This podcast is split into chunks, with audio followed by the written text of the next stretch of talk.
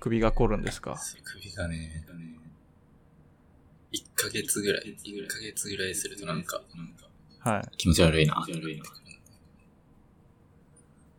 そのぐらいのタイミングで、一回、はいはいは整体に行くと、治る。治る。い。え、それ肘をデスクに置いて、ちょっと深めに座ってみたいな感じの格好になるから。マウスを持つ方。だから右腕は、こう、肘まで乗せて、まっすぐした。はいはい。でもまあ、机にそんな奥行きがあるわけじゃないから、PC は若干手前にあって、はいはいはい。そうするとまあ左手とかはちょっと手前に。ああ。そうすると多分こう、右が前で左が後ろみたいにこう、ねじれていくのかな。あ、そういうことですか？うん、と思ってるけど、ええそう、アームレスト、なんか買ったらいいんじゃないですか？アームレストね、ついてんだけどね。いや、あの、デスクにつけるやつ。ああ。あ、あれなんかすごい良さそうですよ。はい。あ確かにそっちの方がいいのかな。あれなんか、YouTube で見ましたね。あの、あなんだっけ。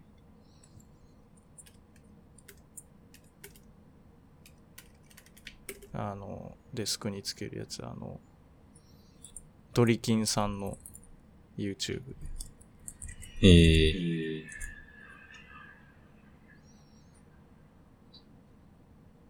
これか。デスク。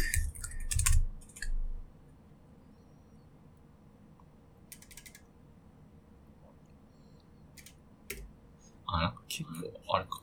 メカメカしい。これ、いや、なんか普通に欲しいなと思って。うーん。いいんじゃないですか。特にあの、デスクの奥行きが狭いんだったら、なんかそこをつければ、必然的に後ろに下がれるというか、確かに確かに。うん。あれ、前半なんか食べ物紹介。いつもそんな感じですね。え えー、あーある程度動かせるのいいね。これだいぶ、なんかいいやつですねう。ーん。いいんじゃないですかね。これなんかよく見ますよ。なんか、えー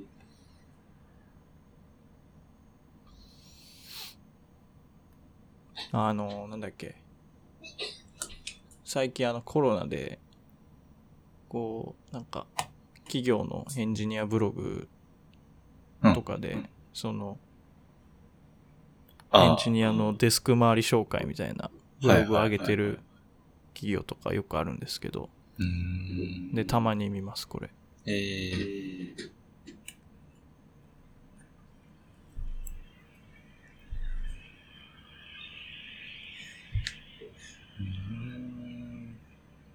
なるほど。なるほど。確かに。ちょっと検討してみよう。うん。いや、僕あの、もうこれ以上やるとこないやろうと思ってたんですけど、あの、フットレスト買いました。フあーットレストっていうんですかね。あの、足置き。うんうんうんあの、バウヒュッテのゲーミング足置きです。うん。いけ。足置きにゲーミングも。光るわけではないですけど、あ、さ。あの、なんか、なんていうんですか？一応多分ゲーミング仕様っぽいっぽいですね。うん売り売り出し文句的には。で、あの、あぐらかけるんですよね、これ。それ結構面白いなと思って。グラ。ほう。わかります？あの、ちょっとこの高さを変えれるんですよ。椅子、椅子じゃない、そのフットレストの。うん。うん。で、その椅子の、もう、もうすごい近くまでギュッと寄せて、うん。で、高さをちょっと上げて、上げると、その、まあ、椅子にお尻乗っけて、で、こう、あぐらした、その。日本、日本足をその、あの、フットレストにこう、キュッと折りたたむみたいな。普通なんか椅子の上でやろうとするとだいぶ窮屈じゃないですか。あぐらかくてっても。だいぶギュッとこう。かな。できるなとか思。まあできますけど、なんかこう、すごい、ゆとりが出る。はあ、はあ、ああ、でも、いいよね。足、はい。足置き、フットレスト。そうなんですよ普。通に全然違うよね。全然違いますね。足の疲労感というか。はい。でフットレストないから僕、あの、よく足組むんですよね。ななかった時というか。足上げたいんで、なんか、ええ足組みがちだったんですけど、それはなくなりましたね。フットレスト、足置いてたら。いや、今まであの、風呂場で使ってるあの、椅子、風呂の椅子、あれ置いてたんですよ。なんかあの、前住んでた家は、割と広い風呂だったんですよ。うん。新しめの築、築0年のうん。新築で住めたんですけど。ただ、あの、今引っ越してきたとこはすごい狭い風呂なんで置けないんですよね。椅子置けない。はい。あ、まあ、風呂っていうか、あの、ユニットバスですね。昔はちゃんとした風呂だったんですけど、ユニットバスになってしまったんで、置けなくって、その代わり足置きにしてたんですけど、足置きにしたらちょっと面積が狭いので、あ両足置いてもこう、だいぶ狭いというか、幅がはい。短いので、もうちょっとこう、このバーフュットのやつはだいぶ幅が広いですね。椅子よりも、座面よりも広いんで。ええあとなんか回転するんですよね、これ。謎に回転するし、まあ、使わないんですけど。うん。いや、なんか、なんだっけな、エルゴフューマンっていう、まあ今僕が使ってるコンテッサと同じぐらいの値段の、うん。あの、オフィスチェアもあるんですけど、あれはあの、フットレスト付きなんですよ。ああ、うん。ただ、あの、コンテッサは付いてないんですよね。もうあ、そうなんだ。はい。なんで、だから、あエルエルゴヒューマンにしたらよかったかなとは思ってたんですけど、足置きたいし。うん。いや、まあ、うん。まあでも今、エルゴヒューマン。確かこれ。あそうなんですねうん。で、足のないやつ。あ、そうなんですか、うん。なんて言うんだ？っけオットマン。オッオットマンありなしみたいな。へえで、まあなんかその時は、10万円っていう値段に、まあ、ちょっとした制約じゃないけどあったから、はいはい。まあ、なしでいいかと思って、ない方かな。いやー、欲しい10万ぐらいですね。確うかに。ん。今もう欲しかったかもしれない。いや、そうっすよね。いや、僕これ結構迷ったんですよね。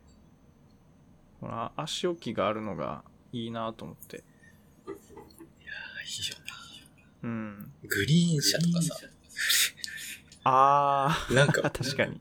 降りた時めっちゃ快適じゃない？なんか、あ、疲れが取れてるってなる。まあ単純に、あの、広いっていうのはありますけどね。椅子と椅子の間隔が広いんで、だいぶ足伸ばせるますけど。まあ確かに。あれでかいですね、あのフットレストあるの。そうなんだよね。不思議とね。うん。どこなんだろうね。太ももの裏が圧迫されすぎないとか、そういうやつなのかああ、確かに。なんか、どうしても座ってると、地面に対してこう、ぺちゃってつけようとするとなんか、なんなんですかね、こう、つま先が伸びる？角度的に多分、なんかつま先を上げないと、ぴったり。だ角度なんじゃないですか？だから。角度が全体。角度なんじゃないですか？斜め向くじゃないですか。こう、かかとを直角にしようとしたら。上に上がるというか。うんうん。わかんないですか？ちょっとわかった。いやいやいや。座ってて、足伸ばして、うんうんうん。地面につけようとすると、その、伸びるじゃないですか、甲が。足の甲が伸びるじゃないですか。足を伸ばして、地面につける。つける。ああ、まあなんか膝を直角にするんだったらいいんですけど、うんうん。でもこう、座面をこう倒して、寝転ぶじゃないですか。ああ、そういうことか。はいはいはいはい。で、そうすると、足は直角にしないですよね、膝。足も伸ばすじゃまあもうちょっと伸ばしたい。伸ばしたい。うん。で、足伸ばすと、その、なんていうんですか、角度が、足の角度が、ああ、足首。足の、足首の角度が、こう、鈍角になる。わかります ?90 度超えてくる。うん。確かにの、つま先伸ばす感じ。そうそうそうでそうすると、こう、かかとに負担がかかるんですよね。うーん。かかとだけしかこう地面に置けない状態になるじゃないですか。はいはいはいはい。つま先は上向くみたいな。だから、角度なんじゃないですか？あそれに対してこう、フィットしてくる。グリーン車の、あの、フットレスこう斜めってるじゃないですか。あ。うんうんうんで、あここにこう、ピタッとこう足がはまるとうん。いううか。ん。だね、だね。で、こう、分散できる。確かに体重確かに。そういうことなんじゃないですか？ああ、後付けとかないかな。え、他になんかあります？え、何が？何がえ、あの、フットレストがあることによって楽になる理由。ああ、わかんないわかんない。あ、後付けってあれよ。あの、椅子に後からくっつける。あ、エルゴヒューマン。あそうそうそうそう。あーないかな後付けもできるんですかこれ？いや、わかんない。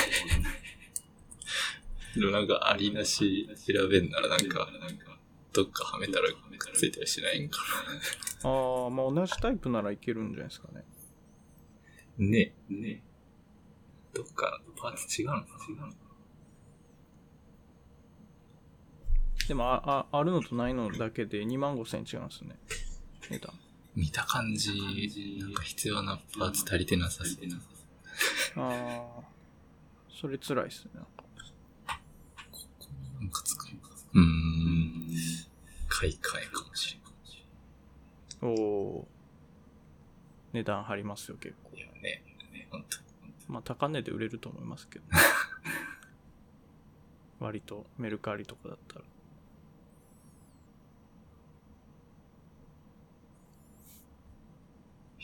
えー、結構、え、いつ買ったんですか？これいつだっけな ?2 年半前かなああ、いいっすね。うん、確かそう。いや僕もなんか、社会人になって、割とすぐ買った記憶あります。うん。もうなんか椅子は一生もんやろうと思って、早めに買っといた方が絶対いいなと思ったんで、うん。言うよね。言うよね。うん。こう体に、なんか長く働ける気がしたので、うん。うん。大塚家具に行って、2、3時間なんかひたすら座ってましたね。新宿の、はい。あの、アーロンチェアは全然合わなかったですね、でも僕は。へえ。アーロンチェアって多分一番有名だと思うんですけど、こういうオフィス系のチェアで。わかります？ど、どんなやつか。いや、なんか聞いたことはあるけど。あの、ああの、頭もないし、なんかすごいシンプルなやつですね。はいはいはい。で、網網のやつ。うんうんうん。で、多分これ10万ぐらいで買えるのかな ?10 万ぐらいですね、多分。うーん。これがまあ、なんか多分、すごい昔からある、なんかすごい保証も効くやつで、えー、まあ有名なんですけど、でもこれはなんか、結構、ま、前に倒れてるというか、ああ。あ、そうなんだ。うん。まあなんでなんかこう、仕事集、なんか集常に集中するっていう感じですね。うーん。へえ。こう、机に向かってこう、ちょっとだけこう、前に、前に傾斜がうんかかってるんで、なんか長時間は疲れるかなと思ったんで。てか頭欲しかったんですよね。うーん。頭のこう、エルゴヒューマンもあると思うんですけど、うんうんうん。あの、コンテッサとエルゴヒューマンぐらいだったんですよ、頭あるやつがあ、。そうなんだ。はい。他もなんか、いろいろ見たんですけど、あんまりいいのがなかったんで。で、そのフットレストありかなしか、で、その座り心地でどっちがいいかっていうのは最後まで悩んで、うん。うん。で、あとあの、岡村のこのコンテッサはなんか、すごい多機能なんですよね。この、うーん。なんていうんですかね、このアームレスト、うん左右についてるアームレストのところに、なんかレバーがついてて、うん。でそこでこう、あのー椅子をこう、倒したりとか、背中倒したりみたいなのできるんですよ。普通なんか、あの下の方についてたりするじゃないですか。そうだね。あの辺が全部もう手元についてて、なんか割とメカメカしいというか、楽というか。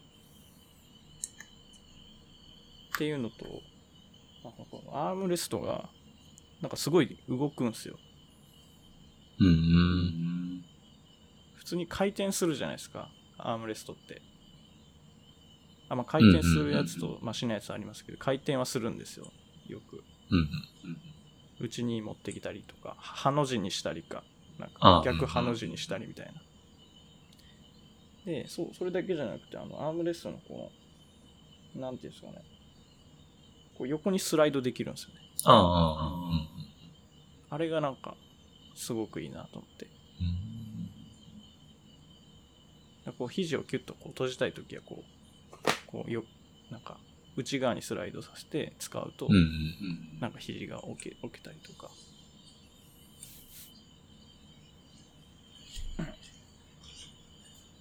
結構、その辺が気に入ったんで。微妙にはできるな。あー 5, センチぐらいかな。ちょっと動く。うんうんうん。あとあれですね、メッシュが嫌だったっすね。へ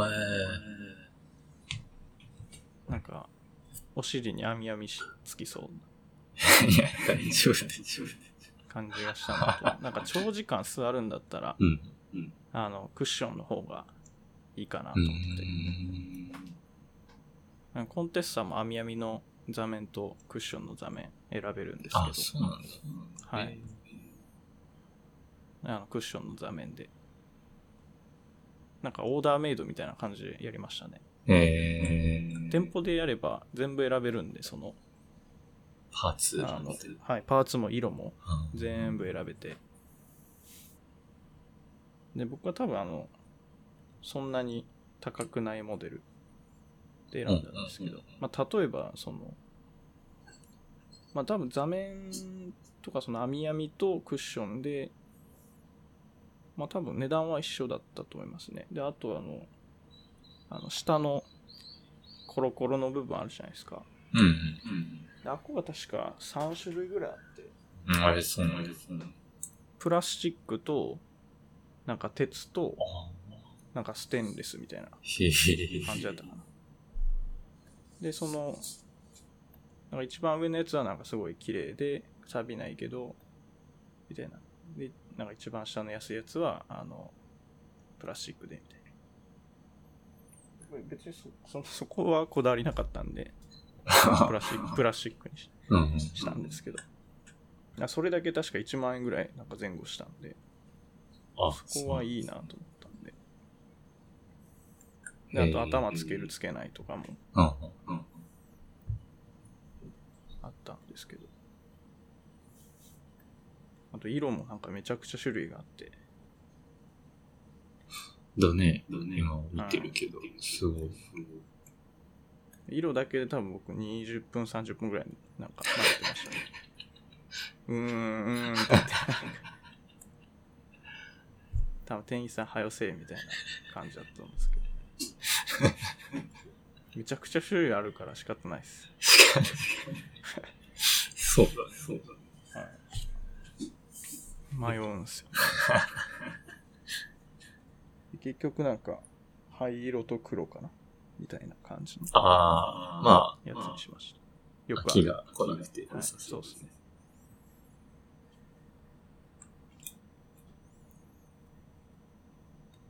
いや、椅子は大事ですよ。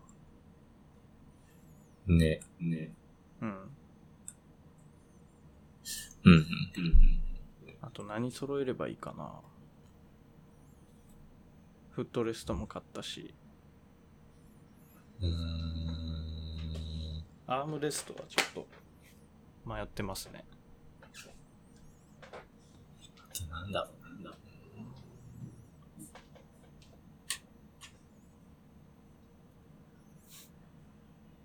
もうなんか、椅子の上で寝れるように。ブランケットでも買えますか？う。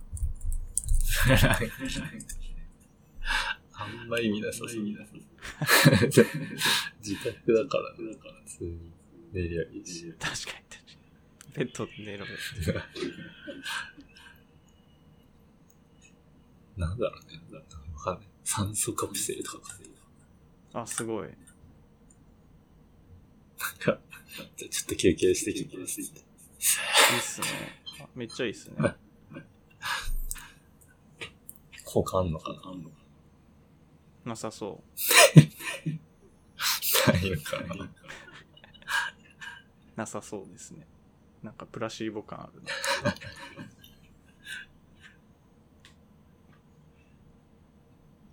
いや最近なんか風呂浸かるようにしてるんですよね。もう、ね腰がだいぶ長時間座ってるとやっぱりいくらいい椅子でも腰くるんでうんうん。風呂に1時間ぐらい使ってますね長っ。長はい。風呂に浸かりながらなんか YouTube 流してでスマホで Kindle でなんか本読むへえ。ただもうき僕の iPhone が iPhone10 なんですけど、うん。うん。なんかディスプレイの部分とその横の筐体の部分が開い開いててパカって開いちゃってるんですよね。いや、怖くない？で中指の基板が見えるんですよ。いや、横から。なんかななんですかね？これバッテリーがなんか膨れてるからかな？なんかあポコッとこう開いちゃってんですよね。中身が見えるんですけど。だからもうこれ水没させたら終わりなんでいや、危ない。危ない。だすごい怖いんですよね。なんでなんか、Kindle 読む用のやつが欲しいなと思ってて。iPhone12 からあのうん。IP68 っていうあの完全防水の仕様になったんですよね、確か。へえ。なんで iPhone 前からじゃないのなんか多分 IP67 とかじゃないですかあね。ー11とかは。あ、あ、そうなのそうなのうん。で、あの、この IP67 っていうい意味なんですけど、うん。うん。あの、6の方が防塵の方ですね。うん。なんかこう、埃が入ってこないみたいな。うん。うん。やつが、あの、多分、012345あ、そうですね。人体及び固形物に対する保護等級、0から6。で、6が一番強いっていう。うん。うん。で、その6、7の、7の部分の位が、うん。水の侵入に対する保護等級で0から8なんですよね。うん。ああ。だから6、6、8が一番最強なんです。はいはいはいはい。で、6、7は防塵、あ、対人か。うんうんうん対人、えで、防振。えー、7の方は、規定の圧力時間で水中に、えー浸しても有害な影響を受けない。うん。うんうんで、8の方はもう水中で動くっていうやつですね。うん。うん。まあなんで、ああ、なるほど。そういう感じなんだ。はい。IP68 のスマホ欲しいなと思ってたんでうすけど、いん。やなんかそれ用のスマホ買うのもなと思って、あの Kindle Oasis っていうやつがあるんですけど、うん。うん。あの、Amazon が出してる Kindle 用の電子書籍リーダーなるほど。あので電子ペーパーのやつですね。Kindle じゃないじゃない。Kindle Paper White っていうのがまあ基本的なやつで、それのオアシスっていうのが。はい、それのなんか強化版みたいな。へそれ3万ぐらいするんですけど。でも3万するんやったら、スマホ買えるじゃないですか。確かにね。確かにね。で、しかもあの、白黒の電子ペーパーで、Kindle 用にしか使えない端末なんで。あとは普通の、まあ、Android のなんか、安めの、防水の、なんかスマホ買って、で、それで Kindle アプリ落としてみた方が、見やすいんで。うーん。で、あの、Kindle すごいもたつくんですよね。あの電子ペーパーなんで仕方ないですけど。なんか、あれなんだろう？あの仕組みが違うんですよね。電子ペーパーってあのインクをこう、一回ガッと連打するみたいなうんうんうん。工程を挟むので、どうしてもこう遅いんですよ。うーん。その代わり一回こうバーッと連打しちゃえばもうそれでいいというやつなんですけど。まあなんで、そうっすね。9月か10月に来る iPhone13 まで待つか、もうなんか、プロで読む用のやつを買うか。基盤見えてるのは普通に、普通にアウトじゃない？いやでもそうですね。いや iPhone12 はどうしても買いたくないんですよ。ああ、そうなんだ。iPhone12 はマジでクソなんで、何も進歩してないんで。ああの、120Hz が早く来てほしいんですよ。あ。何それ？何それ？あの、リフレッシュレート。あ iPad Pro から 120Hz になったんですけど、うん。Apple は。Apple の製品で初めての 120Hz の製品で、うんめちゃくちゃ画面がヌルヌル動くんですよ。へえ。うん、それに慣れてしまったんで、なんか 60Hz がすごいもたつくというか、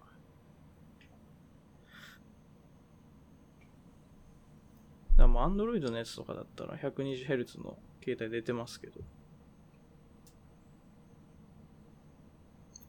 iPhone ではまだ出てないんでうなんだ。、へえ。うん。で、iPhone13 は 120Hz っぽいんですよね。なんか噂的には。うん。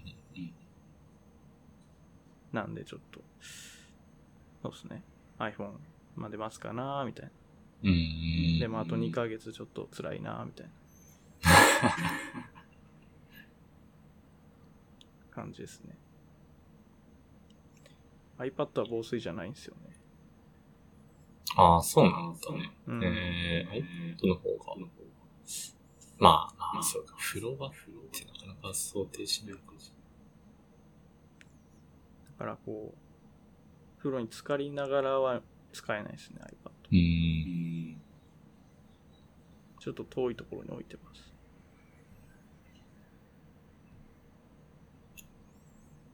なるほど。うん。な今はそこをなんとか改善したいなと思ってます。風呂場の環境を整える。Wi-Fi の中継ルーターは買ったんですよね。だいぶ前に。ああ。だから風呂場にまで Wi-Fi がこう、バリさんで届くようになって。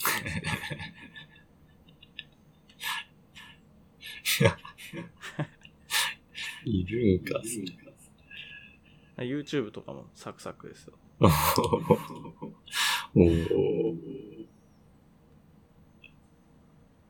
まあ、Wi-Fi6 は多分対応してないのかな、iPad Pro は。まあでも、あの、新しいバッファローのうん。Wi-Fi6 の対応のやつ買ったんで、めちゃくちゃ早いでうん。すね、Wi-Fi。はい。まあ、あとあれか、あの、ローカルネットワークを 10GHz にし、10GBps にしたいっていうのは、ありますね。ローカル10ギはい。普通1ギガじゃないですか。ガ。うんネット、ネット1ギガとかで引いてますよね。うんうんうんだから、そのネットの、その、あの、集端器というか、その光回線のところから、なんか黒い箱みたいなのあるじゃないですか、NTT の。うん。うん。あっから、あの、まあ、なんか、えープロバイダーの、なんかルーターみたいな、に、こう、線が繋がってて、で、そこからなんかあの、CAT5 かの、あの、イーサン、ね、イーサのケーブル。をなんか自分のパソコンに引いてきたりとか、まあ無線 LAN まで引いて無線でパソコン使ってたりするかもしれないですけど、まああそこの、なんていうんですか、あの、上限ってあるんですよ、あのケーブルに。うんうんケーブルにっていうかその、まあルーターとかに。うん。うん。で、基本1ギガなんですよね。うん。その光回線が1ギガだから、あの、その他の部分はまあ1ギガ以上あっても仕方ないんで、うん。うん。ルーターの部分って基本的に1ギガしか対応してないんですけど、うん。まあニュあのニューロとかなんか他のやつとか、まあ契約したらまあ10ギガとか2ギガとかありますけど、うん。まあ、それを導入する前に、その光回線のとこまではまあ1ギガだけど、そこから先を全部10ギガにするんですよね。ほう。でそうすると、そのローカルでの通信が全部10倍速になるんですよ。へえ。だ僕はあの NAS があるんで、ははは。だ NAS になんかこう、写真を置いたりとかすると、だそこの通信が 10GBps になると、めっちゃ速くなるっていう。はいはいはい。あただあの自作 PC 買うときにあの、マザーボードをー。うん。1ギガのやつ買っちゃったんで、おー。あの挿す、挿すとこ1ギガなんですよね。あ、そういう違いもあるんだね。はい10ギガのやつマジで買っとけばよかった。まだ10ギガの世界じゃないやろうと思って1ギガのやつ買ったんですけど。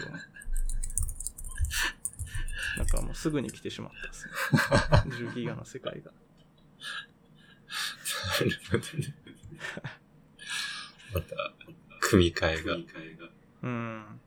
だマザーボード変えるか、あの、なんかもう、なんか、一応アダプターみたいなのあるらしいですけどね。ああ。ええなんかそういうので対応するか。やらないとちょっとできないんですけど。いや、全然あるじゃん、なんか、改善。いや、そう環境それそれはやりたいですね。いや、やりたい。いや10ギガ BPS はもう、あれですよ。トレンドですよ。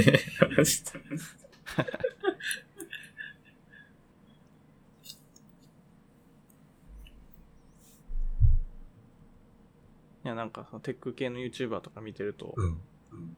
なんかみんなやってるんで、へえ。ちょっとやりたいな、みたいそう。な。うん。全然知らなかったな、その世界。はい、わ Wi-Fi でやってます ?PC。うん。有線じゃないですか。無線だね。もう有線するだけで多分世界変わります、ね。あ、ほんとはい。そんななんか、Git, Git クローンが爆速になります。NPM インストールがはいはいはいはい。爆速になります。あー、でも確かに。なんか、うん。早そうなんだよ、なんかの。はい。だってスピードが倍速になるだけでだって時間半分になるんで。NPM インストールの時間が半分になります。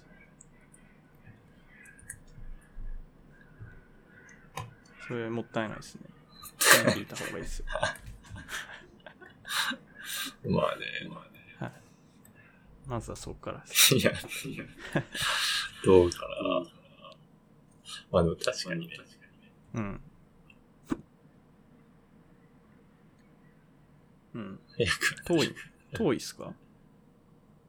遠い？引いうん。引いてこれない感じですか？あ、優先。はい。遠くはない、遠くはないよ。うん。直線距離だと、多分、数メートルだけど。ああ。じゃあ全然いけますね。僕だって7メートルのやつとか買って引いてるんで。えー、ドアドアをどうしようかなとか、そんな感じ。ああ、それありますね。あの平べっこい、あの、きしめんみたいなやつでやるといいですね。うん。うん。なんか、角、ちょっと削ったりして、うん。削ったら怒られる。まあまあ。削ったらそうですね。好きなのか。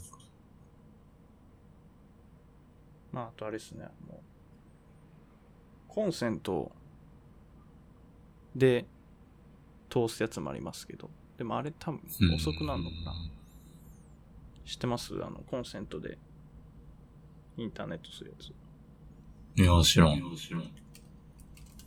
あの、なその NTT の回線、その集端機とうん。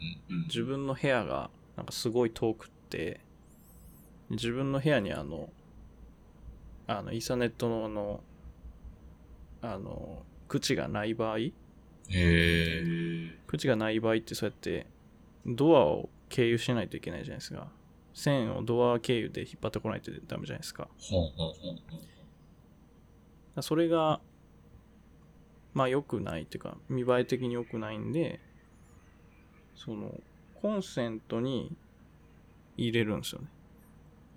うんあなんて言っていいですかねその家のコンセントって全部つながってるんで、うんうん。コンセントを経由するんですよ。うん。わかります、その、NTT の集端機置いてあるところの近くのコンセントにまず有線をつなげるんですよ。で、そこからその自分の部屋のコンセントからまた。ネット回線を引っ張っていくんですよ。うん。うん。でそうするとその線が見栄えが悪くないという。うーん。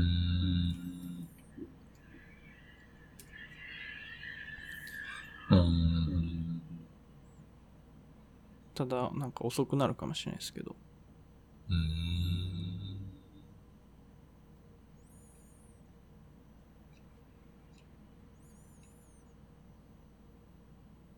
うん、そうですね。遅くなるって言ってる人います。えうん、まあ線は引いた方がいいですよ。ちょっと雑談が過ぎたんですが。まあ、今日は44回目ですね。そう。一周年ですよ。あ、そうか。丸1年ぐらいやりましたね。そうそうそう。もうずっとコロナで。ね。ね。うん、確かにね。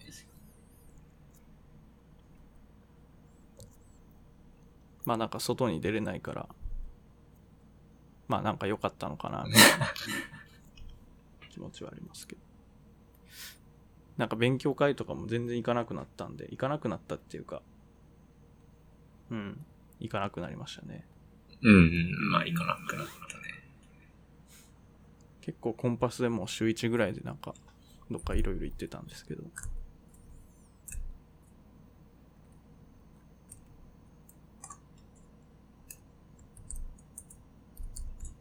まあその代わりなんかそうですね。これで、フロントネタ結構勉強できてるなって感じがあります。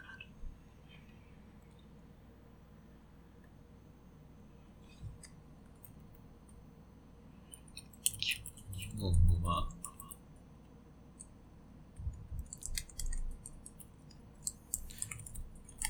まあ、いろいろあるまあいつも通りでいきますか。今日のネタ帳10個ぐらいですかね。そう。そうこ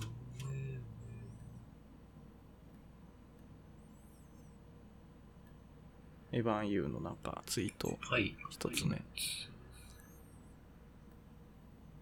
ああ、まあこれ、だからあれですね。あのーコパイロットですね。GitHub の AI がコード書いてくれる。ああ、学習ソースが、ライセンスと、どうんう、どうこうみたいなやつ。そうですね。すごい燃えてますね、これ。うーん、あ、そんなになんだ。うん。わかんない。でした。GitHub の公式声明みたいなの出てるのかなうーん。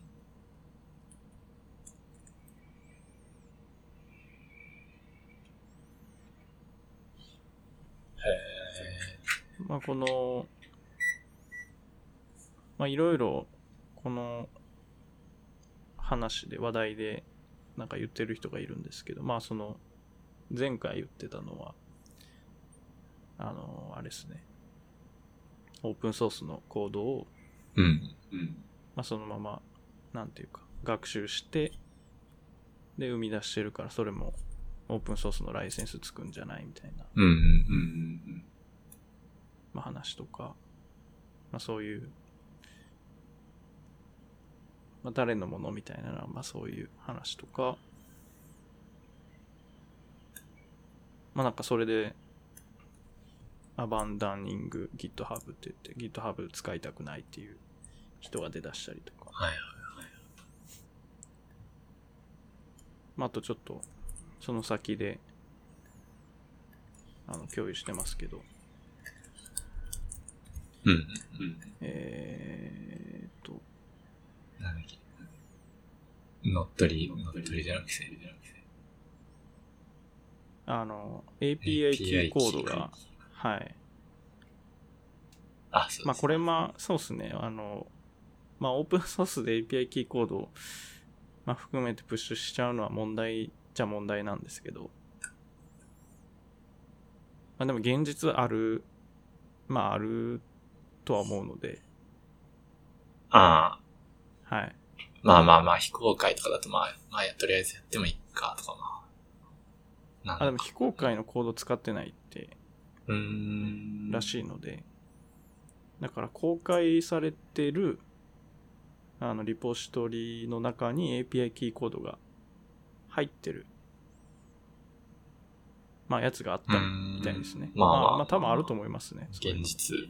うん、現実は多分あると思います。で、それをなんかコパイロットが そのコードをなんか入れちゃうっていう。で、API キーコードも含めて入れちゃうっていう。ことが起きたみたいですね。なるほど、なるほど。うん。ってみるといろいろ、いろいろ、出てくる、出てくる。まあそうっすね。まあまだなんか、黎明期というか、あ始まったところなんでいろいろ問題はありそうですね。あ、ね、ね。ああ。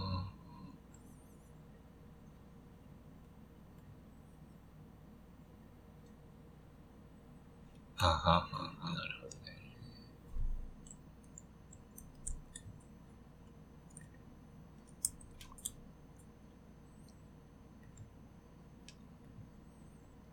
とは？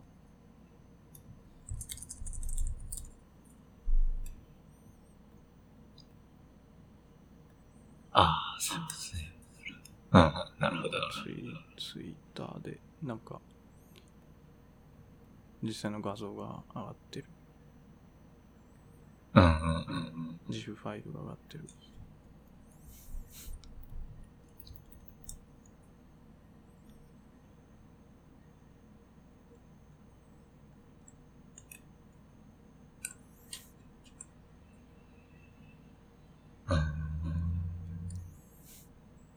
ああ、やっぱライセンスのことっすね。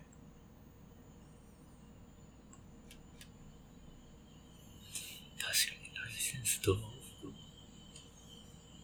使うのかわかんないよ。わかんない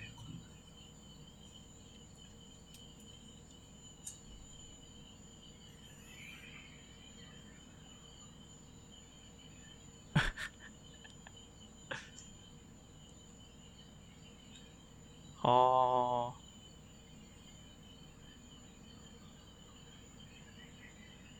ああ。なんか、そのシークレットキーを出力したうんっ。ていう、なんか具体的なソースコードが上がってますね。へえ。これ見ると、これは Go かな ?Go ですね。Go で、そのコメントで send an email with sendgrid.com ってうん、うん、うん。書いて、で、API キーイコールみたいな感じにしてから、多分コパイロットにやらせたんでしょうね。うーん。で、そうすると API キーが入ってきたっていう。はあ。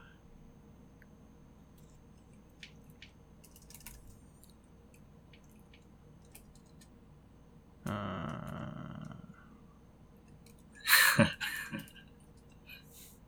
まあそうか。難しいな。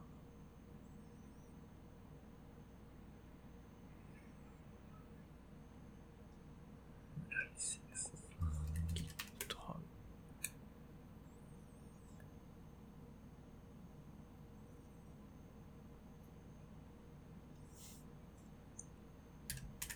これのプルリコ探した。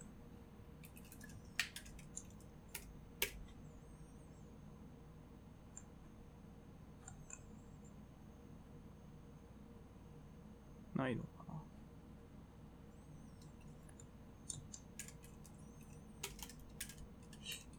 まあ、消消してんのか。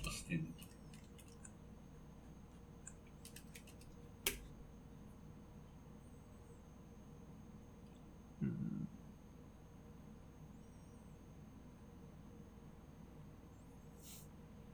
なんか、検索でヒットしないですね。うん。画像、画像しか出てこない。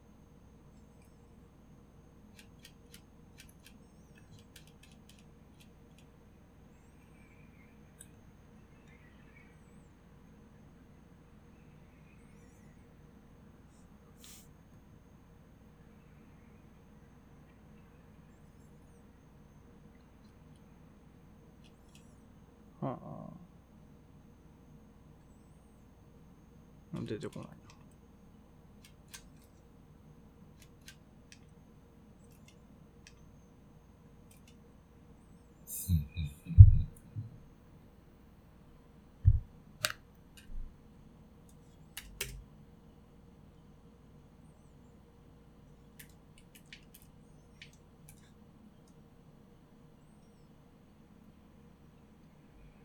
うん。うん。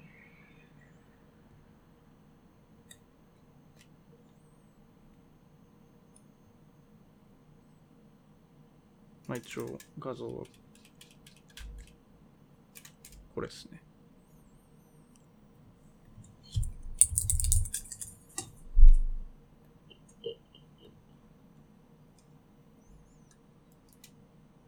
はいはいはい。うん。うん。ああ、なんか、あなんか、うん。センセンドグリッあセンドグリッドってあのメールを送るサービスなんですけど、うん。うん。あれはまあ API キーがいるんですけど、SG なんちゃらなんちゃらって言ってる。うん、出てますね。めっちゃ出てますね。えー、ちょっと早く試してみたいな。全員が、誰もが使えるみたいなのは、なんか、ちょっと先になりそうな気がするよね。まあそうっすね。この状況だと。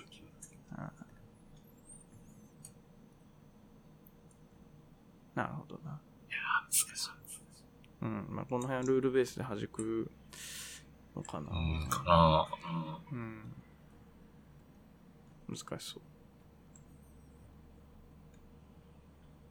まあこの辺はそうっすね。まあ現在、炎上中っていう感じで。絶賛、上中。絶賛炎上中。うん。まあ、まだちょっと追っていきたいですけど。うん。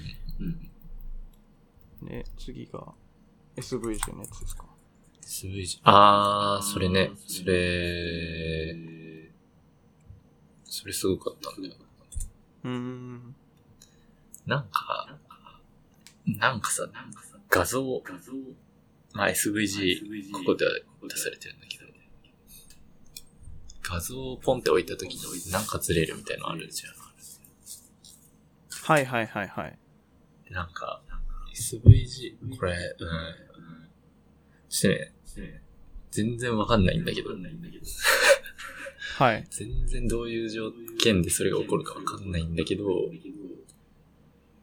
なんか、ちっちゃい16ピクセル。以下。かな。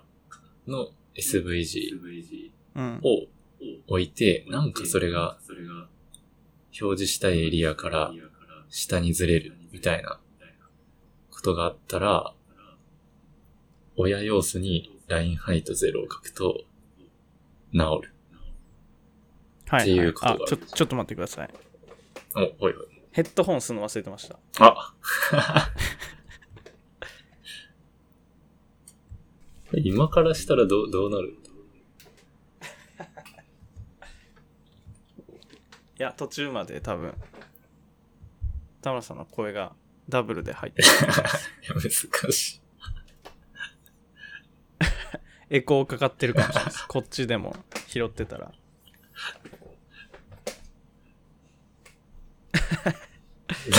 いや、完全に忘れてた久。しぶりやらかした。マイクの位置の調整ばっかして、ヘッドホンするの忘れた。の。こっちが、ディスコード聞こえないんだけど、ですね。あー、ディスコは多分あれっすね。あれが入ってるから、ノイズキャンセル入ってる。ああ、そう。いやー、やらかしたな。全公平にします。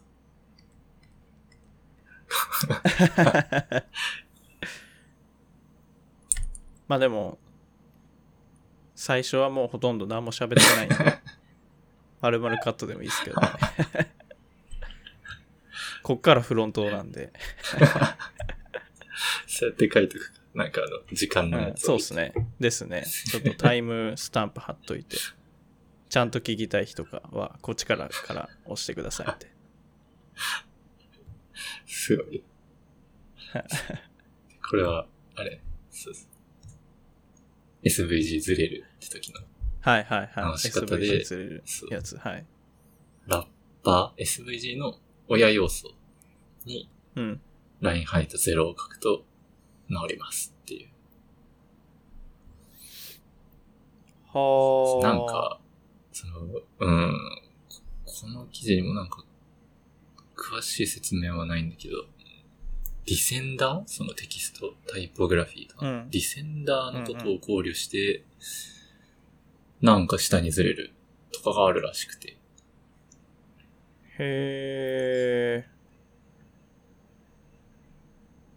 なんかね、ただ、なんか単単に div に SVG を置くだけとかだと起こらなかったりするんだよね。なんか、どういう状態で起こるのかよくわかんないんだけど、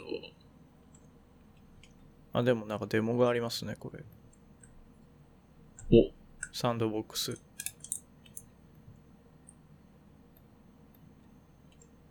さ元記事の。あー。あ、これ元記事か。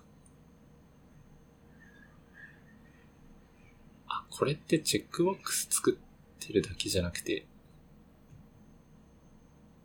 これ SVG ですね。ここに、その、それが書いてあるのか。ラインハイトをどうにかしろみたいな。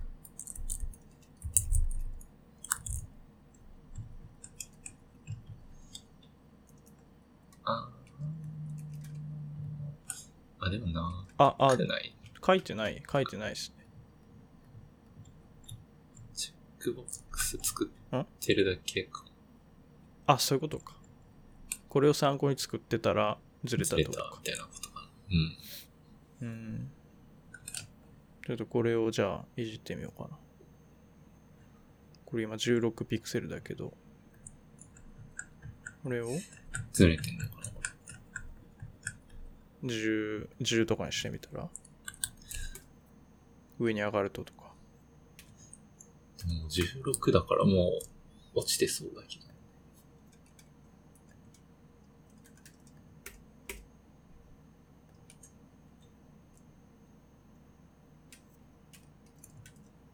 ああ、確かに上に上がってる。すごい上に上がる。これは？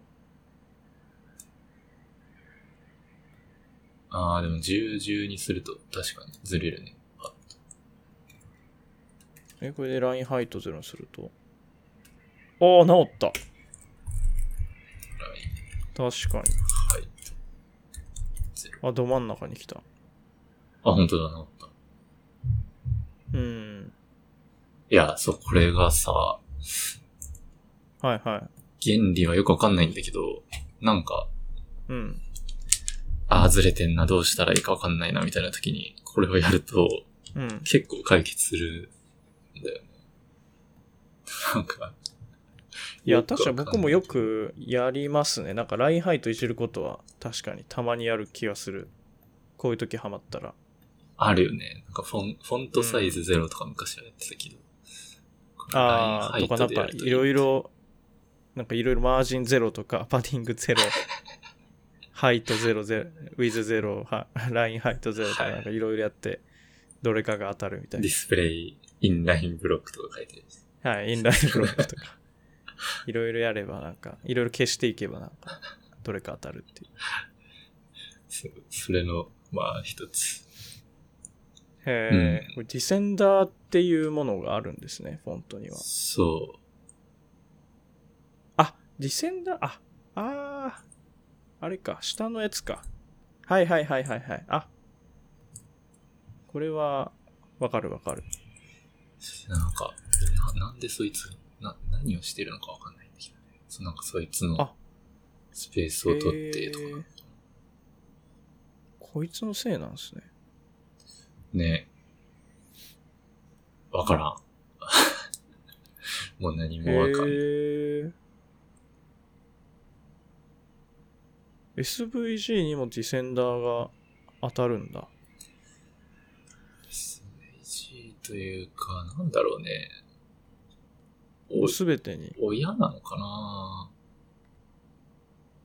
あ、あ、親がてかあれか、これ、と、隣に並べてるからってことか。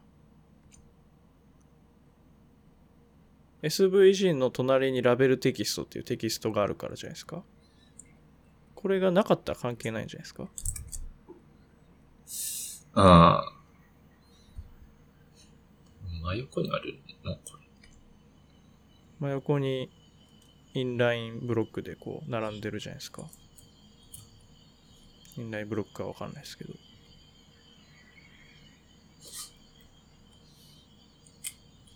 なんかあのクリック、チェックボックスを左側に置いて、右側にテキストを置いたときに、そのチェックボックスの高さと、そのひ右側のテキストが、の高さが合わないってことですよね。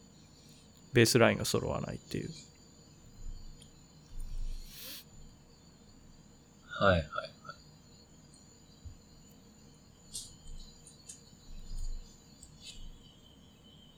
あ、でも、ああ、リブがインラインブロックだからか。インラインの中にインラインが2つで、そそのインラインに、いや、わかんないんだよな。これ関連の、これ関連かどうかわかんないけど、あの、一番最後に共有したやつ、記事。ディープダイブはい CSS フォントメトリクス。これが、なんかヒントになるかもしれんとは思ってるんだけど。おいや、これほんと、なんかね、えぐい。いや、フォンーめっちゃ長いっすね、これ。フォントやめてくれって感じ。うーん。フォントやめてくれって言ってい。や、本当に。はい。なんか、なん、なんて言ったらいいかな。フォントがサイズの情報を持ってるらしいのね。うん。で、フォントサイズで指定するものっていうのは、そのフォントメトリクスの中の EM スクエアっていうもののサイズらしくて、うん。で、実際フォントっていうのはその EM スクエアから上にも下にもはみ出して OK みたいな感じで、うん。で、はみ出す大きさがまた別で定義されてるんです。うん。だから、フォントサイズ100ピクセルとか書いても、実際その高さはなんか100ピクセルではない。うん。で、ラインハイト1とか書いちゃうと、ラインハイトは100ピクセルなんだけど、実際のフォントのサイズは160ぐらいあります、みたいなうん。こととか、あと、なんか、違うフォントを並べたときうん。は、全体で膨らむんだよね、なんかね。うん。ラインハイト、と、フォントサイズ100のものをいっぱい並べて、で、まあ別々のフォント使ってるとして、うん。で、全体にラインハイト200ピクセル、固定で200ピクセルとか書いたら、まあ200になってほしいんだけど、うん。実はまあそうはいかなくて、うん。なんでかっていうとなんか、ベースラインの位置が、なんだろう。ベースラインで各フォントを揃えるんだけど、ベースラインがそのフォントの中のどの高さなのかみたいなのはフォントごとに別々だから、うん。それを基準にラインハイトを計算すると、こう、上下にずれていって、なんか幅が余計に取られちゃいます。みたいな話とか。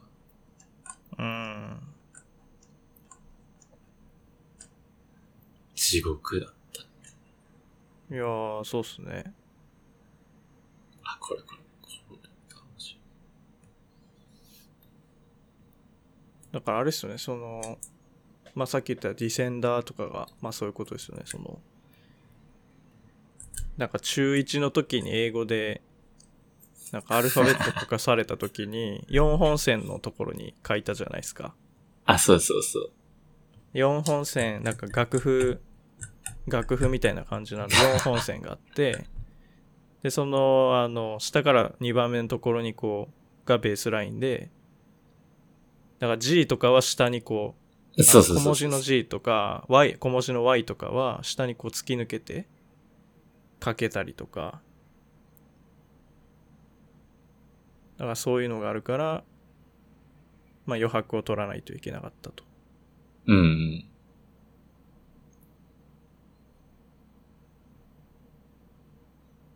その線、まあ、しうん、線がさらにいろいろあるっぽいんだよね。そうなんですね。そう。4本線の外側に、外側にもある。に、外側ってかなんかね、また違う概念なんだろうけど、何用なんですかね、それは。あの4本線って、まあ大文字の頭がぶつかるところと、まあ小文字の頭がぶつかるところと、ベースライン小と、はい。まあ、うん下、小文字の下とかが出る。なんだけど、うんフォントサイズの EM とかで指定するのは、そこじゃないんだよ。うーん。その4つとは別に、このサイズ使いますっていう、その、上下の、下はどうなんだ？なんか余白を設けてんだよね。そのフォントのデザイナー、タイプデザイナー。その余白も含めて EM フォントサイズですみたいになってて、なるほど。で、さらにその周りに余白を設けて、これが、なん、なんて言ってたかな。コンテンツエリアですみたいな。なんか、そそんなんも定義されてて、そこがラインハイトがノーマルの時の、うーん、高さになりますみたいな仕様らしくて。はあ。確かに、ラインハイトって、むずいっすよね。僕もあんまよくわかってなかったですけど、これ何の高さなんだろうっていうのは、結構謎です。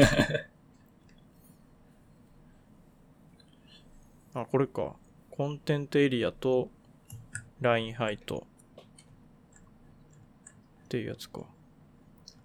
うん。デフォルトだと、デフォルトっていうか、 line height を、ん？ normal か。だと、 content area、その font metrics が持ってる content area の情報が line height になるらしい。で、ライン、な、な、何、な、何が何になってるとですか？ラ line height が normal。デフォルト値。1とかあ書かない。はいはいはいはい。でノーマルと line height 1とかもまたなんか違ってて、えー、 normal だとそのフォントの持ってる情報を、まあ、優先して、その content area の高さが line heightと一致するはいはいはい。っていう仕様らしい。で、 line height に何かパーセントとか、あのー、1.5とか書くと、それはコンテントエリアの何倍じゃなくて、コンテントエリアの中に別に定義されている EM スクエアっていうもののサイズの何倍っていう書き方になる。ややこしい。で、コンテントエリアより EM スクエアの方が基本小さいから、ラインハイト1にすると、コンテントエリアよりラインハイトが狭いだから、あー、そういうことか。そうそう。スパンは160あるんだけど、その周りの P ははい100。飛び抜けるのかそうそう、100しかないです、みたいな。あー。ことなるから、なんだそれは。いや、ほんとそうだよ。え、じゃあ、え、ノーマルにしとけばいいってことですか？うん、なんかこれ読んでて、うん。そういう気持ちになったら、なんかもう、なりますね。どうしようもないから、ノーマルにしたらいい。ラインハイト書かないのが大正義じゃないかみたいな気持ちになったけですね。いじり出すともう、ど。うん。元のコンテンツエリアがもう、う取れなくなる。二度と戻せなくなるというか、書かない。EM から計算できない。そうなんだよ。なるほど。で、EM とコンテントエリアの割合を、その、フォントの情報を実際に中を覗きに行って、うん。それを取り出して CSS の変数にして軽くとか使って頑張れば できる。まあ実践的ではないけど、例えばこんな書き方できますみたいなのが最後に書いてある。CSS is えー、awesome. つら。ただこれも、とはいえフォールバックとかもあるから、まずうまくいかないでしょうね、みたいな締めくくり方はしてるんだけど、じゃあダメじゃないですか。そう。まあ、そこまで頑張ると、あの、さっき出てた、チェックボックスとラベルがはい、こうはい綺麗にはい、見た目綺麗に揃あボイスのができるんだけど。はい。3、2、へう。プロダクションではできませんよね、こんにちなは。おー。こんにちは。こんにちは。本日はお足元の悪い中。いえ第3部始まります。第3部。どうですか？今日は。今日はね、そうですね。今、そういうし、あの、しフォントの話してますよ。お、ラインハイトとは何なのかという話です。おーと、ラインハイトとは何の高さだったのかという。すごい深い話です。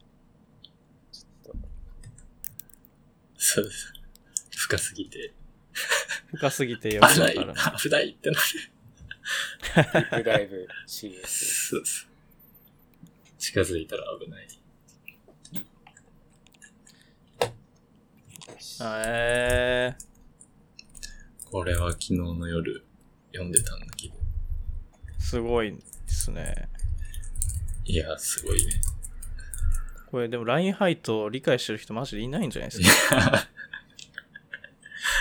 ウェブ、ウェブ、ウェブ詳しいですって言ってる人で、ララインハイトとは何ですかって答えられる人いない ね。気がしますね。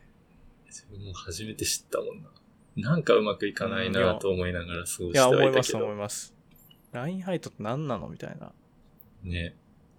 うん。まあなんか、文字よりかもうちょっとこう、上と下に幅があるなぐらいは、なんか余白あるなみたいな感じはありましたけど。かといって1にしてもなんかぴったりそあこそうそうそう。は なんか、なんかずれるなみたいな。昨日一応ね。うん。なんか、ラインハイトをなんか2倍にしたら、ああ、2つ分になるのかなと思ったらちょっと違うし。いろいろね、何なんだこれはみたいな。書いてたのがあるんよ。お試してたんだけど。すげえ作ったんすね。そうそう。おおーすげえすげえすげえ。すげえ、めっちゃやってるじゃないですか。そういやもう、なんとか理解しようと思ったんだけどね。はいはいはいお。すげえ。LINE、1行のサンプル、LINE ハイト1とかを見ると、多分わかるかな。 span が P よりでかい、でかかったりちっちゃい。 line height line height 1のやつ。うん。は、確かに。うん、でかいですね。 span に、 line height 1って書いてんだけど、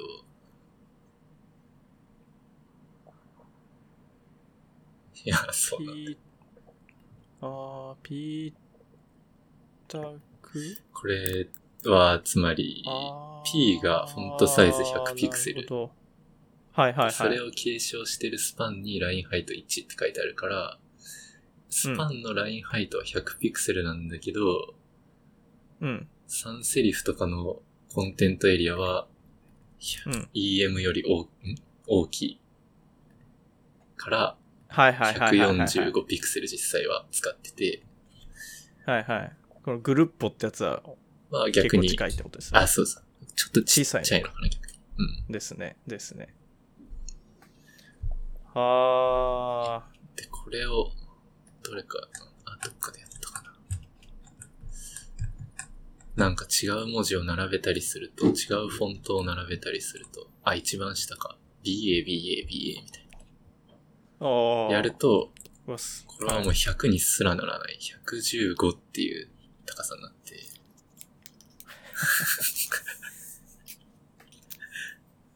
なもう line height 1がもう全くだから使えないんですね。そう。これ、 line height、line height でも、多分ね、ノーマル？その、何も書かないうんうんうんうんにしても、うん違うフォントとか組み合わせると、うん。膨らむんだよね、確か。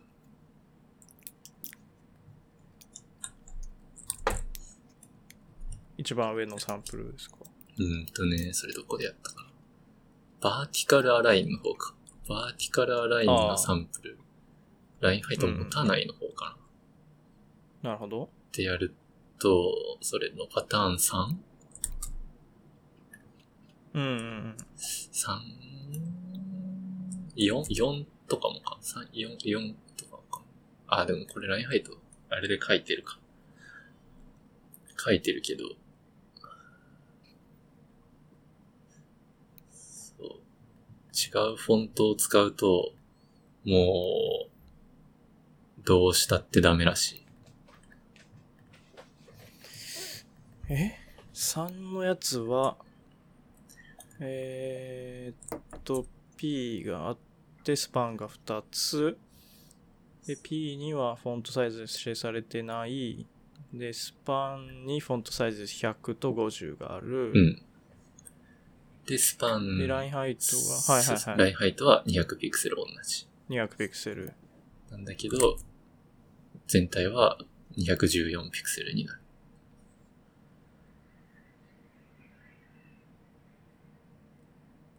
あー。あ？これ、ん？マージンが当たってるんじゃないですか？これね、か、なんだこれ？これね、ん？どう？どういうこと？マージンは？なんだ？何のマージンこれ？これマージンとかじゃなくて、ね、見えないんよ。あの、ラインハイトとコンテントエリア。そのコンテントエリアってのは必ずラインハイトの真ん中に来るって仕様があるらしいのね。えで、違うサイズでもベースラインで揃えるっていう仕様もまあ、仕様っていうかこれはまあバーティカルアラインだけど、ー。はいはいまあはいあって、はい、はいで。そうなると、左側の大きい文字は、うんと、ラインハイト200がちょっと上についてんだよね。上に来るのか。そうそう、ベースラインでっ揃ってると、全体的に上にあるから、そう。で、はいはいはいちっちゃい文字は、自分が欲しい領域が、右の、左のと比べると、ちょっと下にずれてる。うーんで。お互い欲しい領域を確保して、で、P はその高さになるから、このサイズがずれた分、膨らんでいくっていう。フォントサイズの差を多分大きくするともっとずれていく。片方1ピクセルとかにすると、どんどん下に行くんじゃん。あ、まあそうっすよね。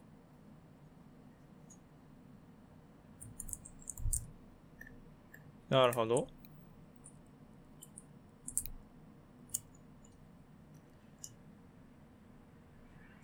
で、なんか、この元記事も積んでますね、みたいな。いや、そんな言い方ではないけど、まあ、制御しきるのは無理ですよね、みたいな感じなあなんか分かったようで分かってないな。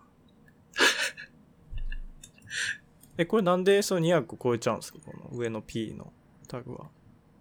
えっとねこのこの画像が分かりやすいかなこれ。ラインハイトが200ラインハイトは200だけどハイトは200にはならないのはそれ片方消すと200になると思うよ、スパンを。あー、そういうことか。すずれ、ずれ、ずれを直そうとしている？か、えーっと、これデフォルトってバーティカルアラインって、な、なんなんですか？ベースラインじゃ。うん。ベースライン。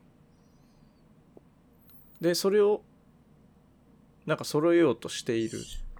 ベースライン、うんとね、まずベースラインで揃えはいはい。ます。はい。はい。で、それぞれの、そのフォントサイズを元にしたコンテントエリアエリア。が、まあ、薄いグレーの部分。そこを、それぞれが確保します。うん。で、えっ、と、それの上下に等しい幅、何か足して、で、合計が200になるようにします。うんうんうんうん。だから、えっ、と、左のでっかい文字の方は、えっ、と、これ164あるから、上に10、あ、上にいくつ ?18? 下に18 106かな。ああ、そうか。足せばうんうん200になる。から、まあ、それを足してるのね。だから、上の18はこいつが欲しいですって言ってる分。で、下も18以上は欲しいですってまあ言ってる。はいはい。逆に右のやつは、こいつは高さが82だから、116確かにだから58、上と下に58欲しいのかな。はいはいはいはい。欲しいですね。で、そうすると、まあ上と下58取るんだけど、それを取った時に多分上が58取ったけど、もともと取っ、左側が取ってるやつの方が、より広い範囲取ってるから、うん。58以上上に空いてるようになって、で、下は、うんと、左のやつを任せてると16だからいくつまあなんか、もうちょっとちっちゃいのしか取れてないから、もうちょっと58分欲しいですってなって、だから、でっかい方が上を押し上げて、ちっちゃい方が下を押し下げてるよ。ええー、どう、どういうこと？どういうこと？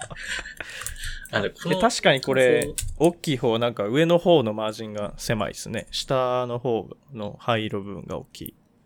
うん。上に行ってるとですね、だから。そうそうそう。で、その上の幅は、はいはい。なんだろうな、スパン消したとき、スパン？右のスパン消したときに変わらない。下だあ、け右のスパン消すと、あ、確かに、等しくなった。で、200になった。そうそうで2つ並んでるせいでずれる。そうそうそう。ちょっとこの、この画像がわかりやすいかもしれん。ディスコーあ、ドそれ、はいはいはい。なるほど。あ何も分かってない。これ両方と200なんですよね。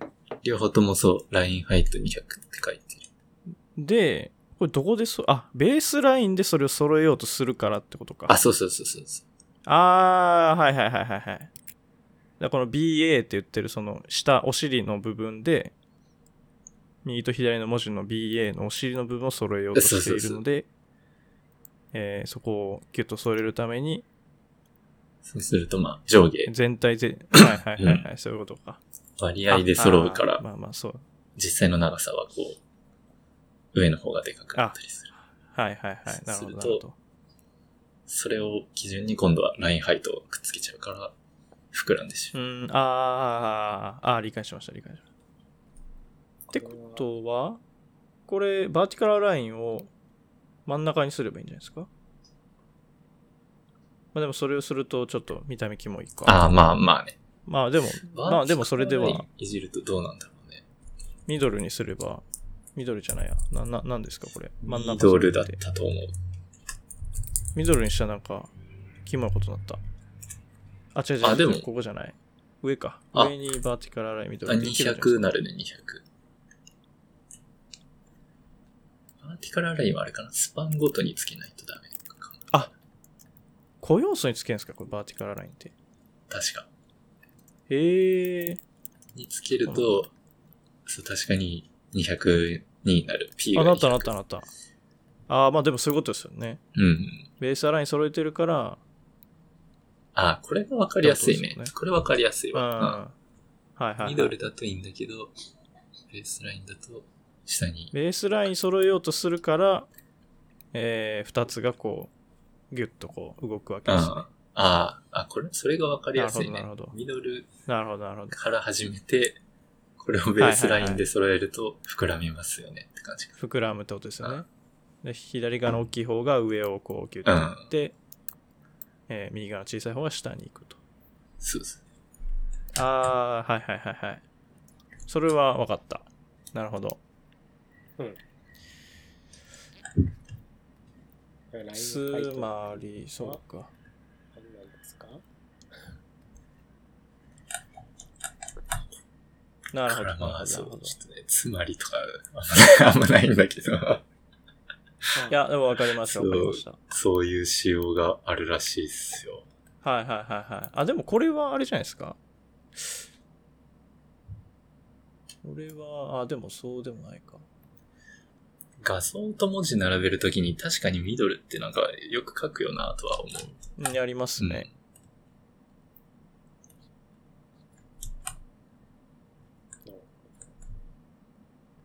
そうだ今の、その、増えるってのを使うと、ラインハイト0でも違うフォントを使ってると、サイズが生まれてくるっていう、なんかね、無から有を生み出すみたいなことができる。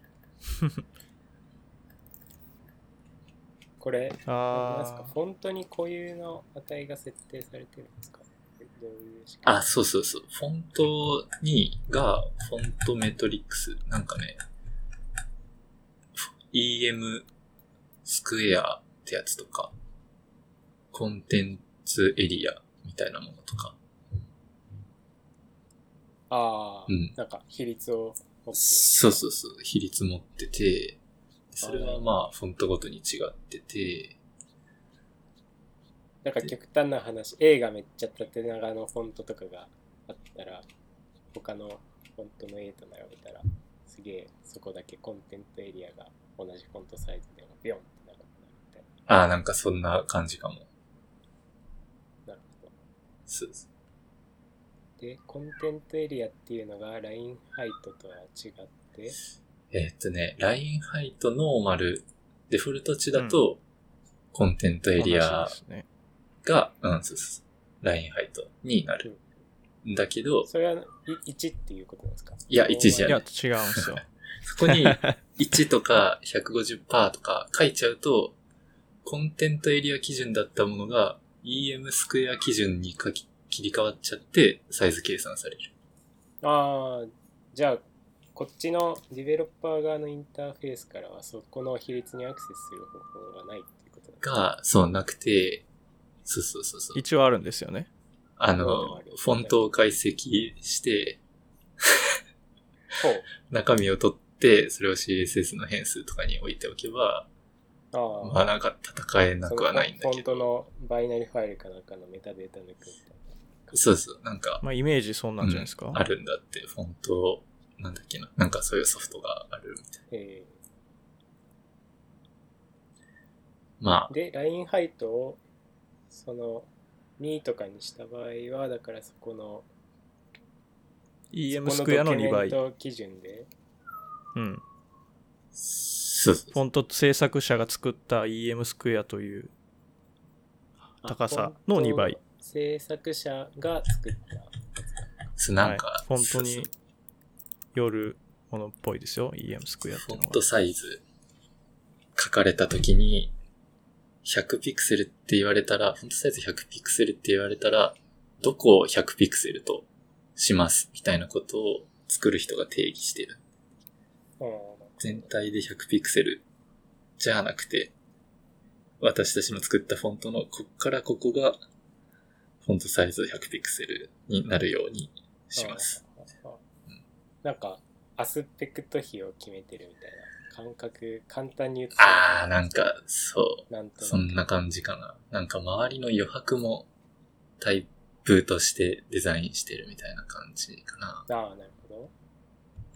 100って言ったら、とりあえずここの幅100でよろしく。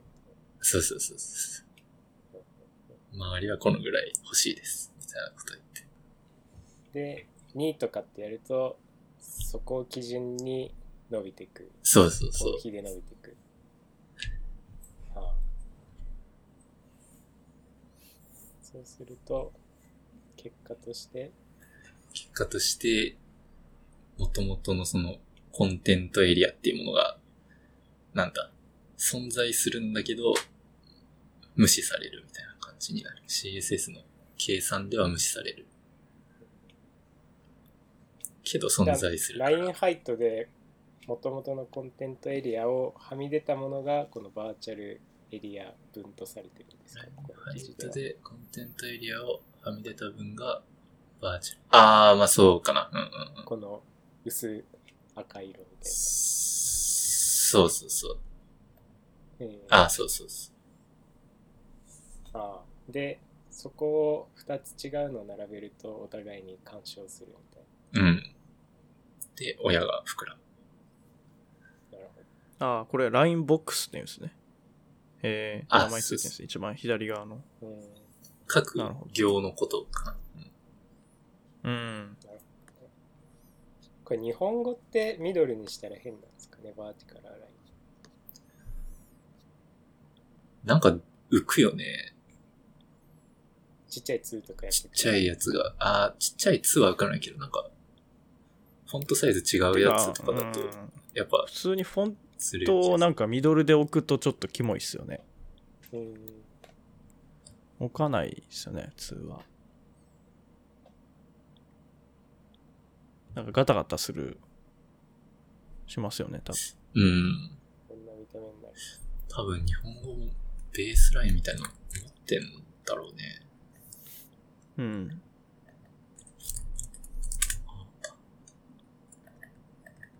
書道ができない人。うん、ああ、確かに。なんか機械的に上下の余白を揃えましたみたいに言って書いちゃうね。コンテンポラリー書道になってる ああ、でもなんか、なるほど。まあ。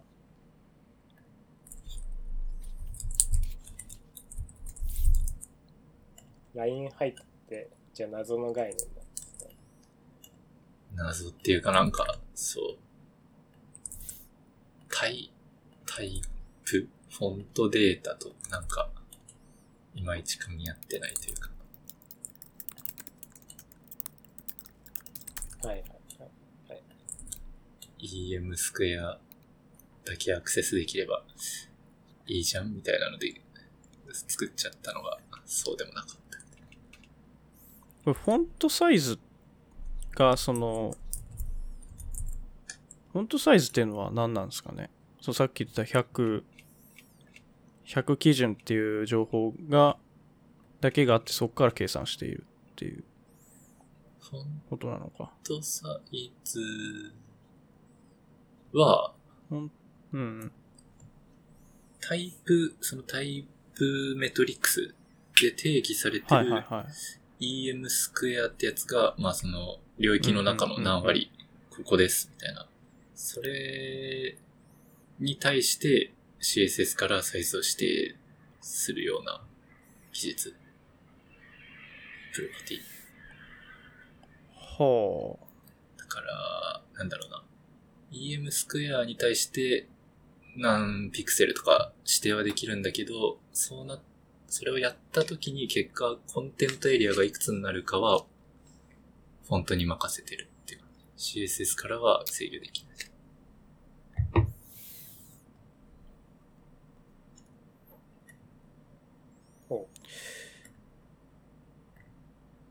EM スクエアっていうのが、まあ、使われるってことですよね。フォントサイズも、ラインハイトも。あ、そう、そうだね、そうだね。CSS、CSS の世界に来たら、本当の EM スクエアっていうのが、まあ単位になる。うん。そこに、まあ、ディベロッパーが干渉できるというか、うん。うーん。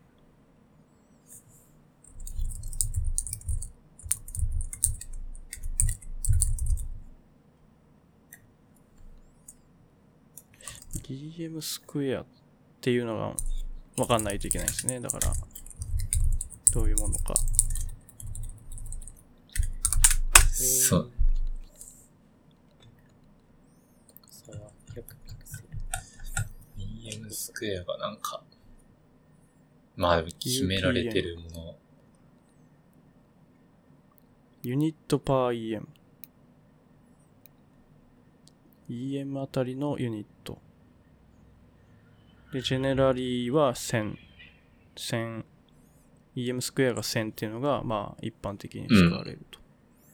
けど、1024だったり、2048だったり、いろいろあり得ると。まあ、結局割合を示すだけだから、うーん。う多分、何でもいいんだろうけど。EM あたりのユニット。なんだ？なんだそれは。EM あたりのユニット。はい。はい、EM スクエア。で、なんかドットを何個書くかみたいな感じなんですか？まあ、そうドッいうトなんですか、ユかなニッ。トは。なんだろうね。なんか、が、外、なんだろう。ユニットな、ない、ないでいいんじゃないかなと思ったけど。単位というよりは、他の、アセンダー、ディセンダーとか、と合わせた時の、なんか数値の割合、割合の数値というか。ほうほう Based on its relative units, metrics of the fonts are set. Ascender, descender, capital height, x height, note, note, some values can be outside of the square. いろいろあるんですね。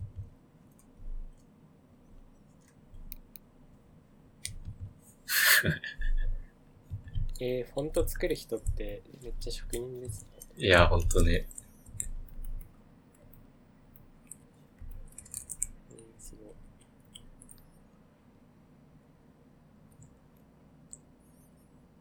気が遠くなる。ねそれに、カーニングとかもやってる。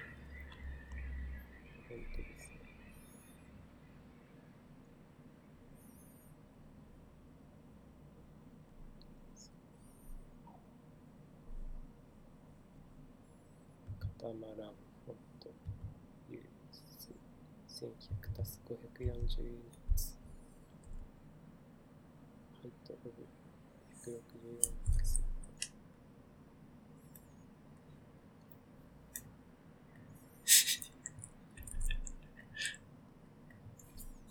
わかんない。ちょっと行間がじっくり読まないと。うん。37あ、そう。概要としてはなんか、ラインハイトってそういうことなんだってのと、うん。ベースラインで揃えるから膨らむんだ、みたいまあなんかとりあえずフォント依存の高さに、な。あ、そうそうそう。本当になんか設定されてるのがあって、みたいで、それに、え、だからフォントサイズもフォント依存になるし、ラインハイトもフォント依存になるし、サイズ関連はフォント依存。サイズ指定、指定はできるんだけど、実際にどの大きさになるかは、まあ、フォントに依存してる。うん。うん。そうそういうことかな。だたとえフォントサイズをピクセルで絶対値として指定しても、そこから中のフォントが計算して、そうそうそうそう。大きくなったりちっちゃくなったり。フォントサイズ100ピクセルってことは、このフォントは164で表示するんですね。みたいなことを勝手にやってくる。なるほど。100って言ってんだろうって気持ちになるけど。まあでもそういうだからあれなんですね、画像を表示するのと逆みたい逆っていうか画像だったらブラウザが勝手にもう枠をらってやりますけど画像はね、またちょっとわかんない。画像はまた調べてみようと思ってる。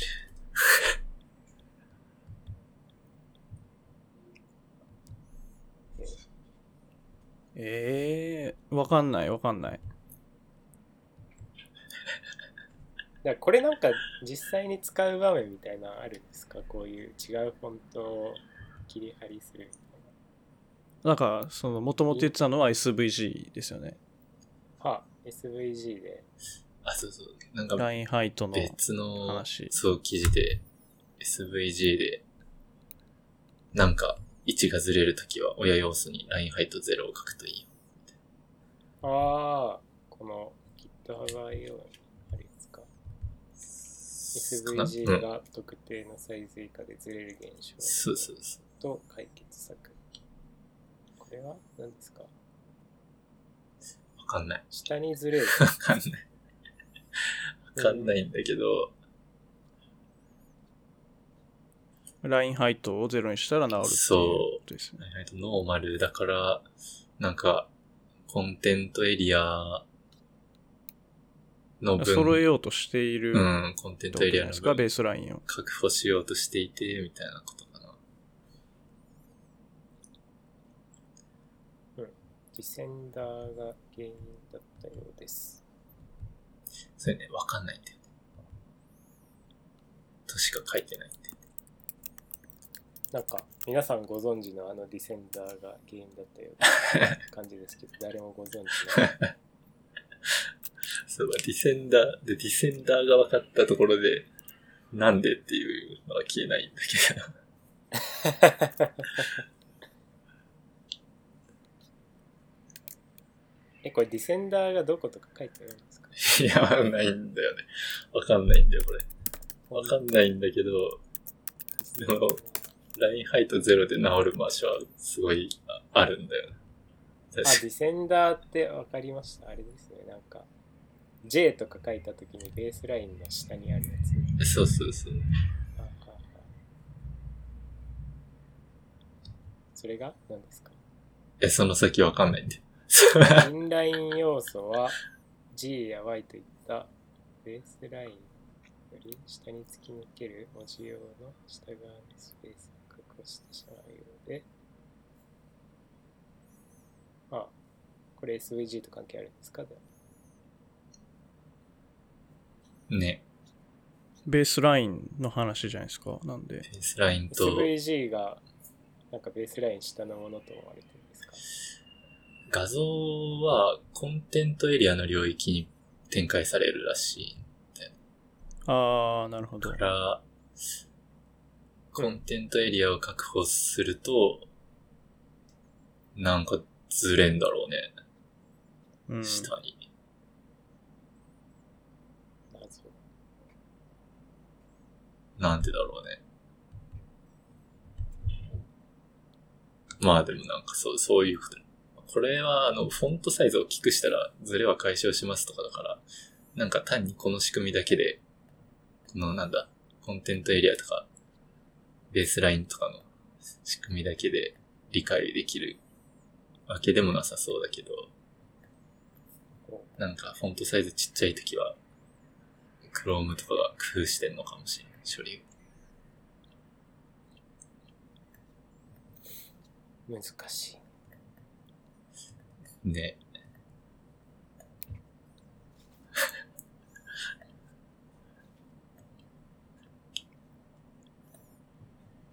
なんかの時のヒントにはなりそうだなと思う。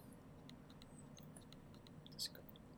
いや、結構なんかその CSS って枠枠っていうか、その外側の親の高さとこの高さとみたいなところで、そもそも結構変なことになるね。うん。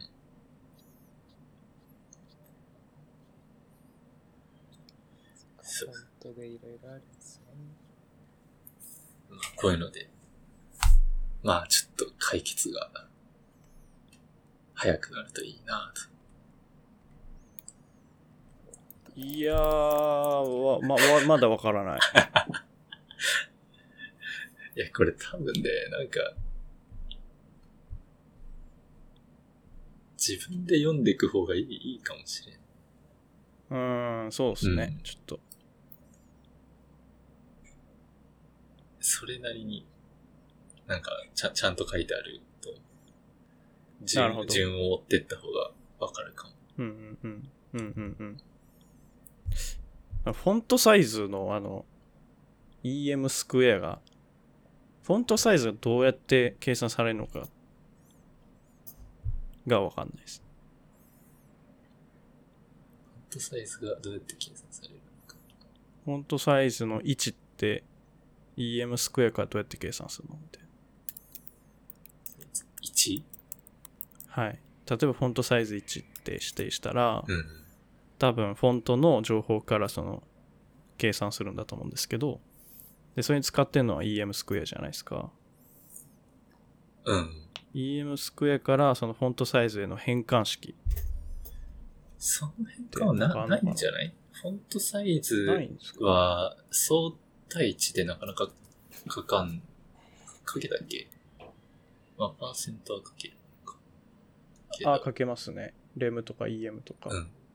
でそれも、なんていうか、結果何ピクセルになりますは、こう CSS 側で変、計算ができる。から、そのサイズで表示したいっていうところまではいけるんじゃない？ん？でも、100ピクセルならないですよね。た、例えば1ピク、いや100ピクセルってやっても、120ピクセルになったりするじゃないですか。うん。そこは、フォントあれのメトリックスの、あれは、隣に揃えるからダメってこと？いや、あれはね、EM スクエアってやつの、と別にコンテントエリアっていうのがもっと広く取られてる。はいはいはい。で、えっと、うん。フォントサイズ100ピクセルとか書くと、EM スクエアのサイズが100になるようにフォントを、その、うん大きさ調整する。であれっすよね、なんか縦長の G があったとして、なんか縦に、なん違う、横長にしようか。横長の G があったとして、ここ横長を、底辺を100としますみたいな時に、その、ここを例えば100ピクセルでって言った時に、あ、違う、横長の G フォントがあった時に縦を100としますとか言ったら、横が100何十とかになっちゃうみたいな話ですよね、それ。あー、あるかな。でも今は多分縦方向だけでいいかもしれん。うん。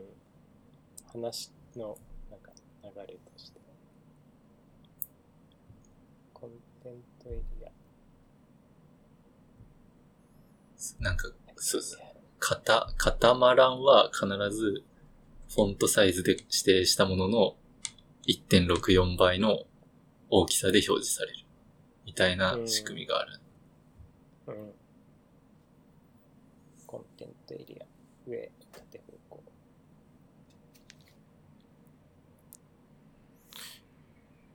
いやー、難しい。全くわかんないです。さあ、ちょっと、この辺にしとく。うんそうですね。うん。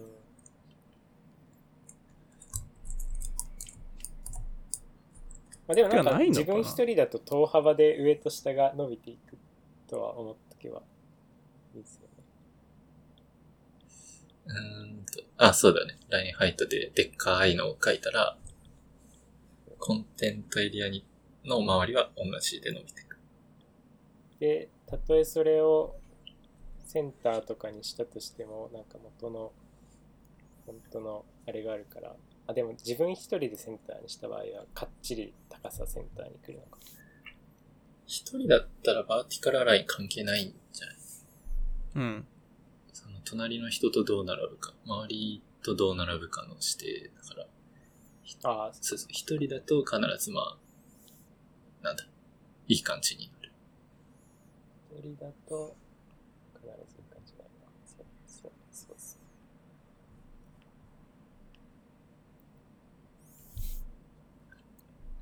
う。うーん。わからん。次行きますか。そうっすね。だから計算式なんてないのか。そもそも。ないのかもしれない。うん、実装による、ね。ブラウザによるのか。のかもね。かもしれない。うん、うん。ちょっと、うん。まあいいや。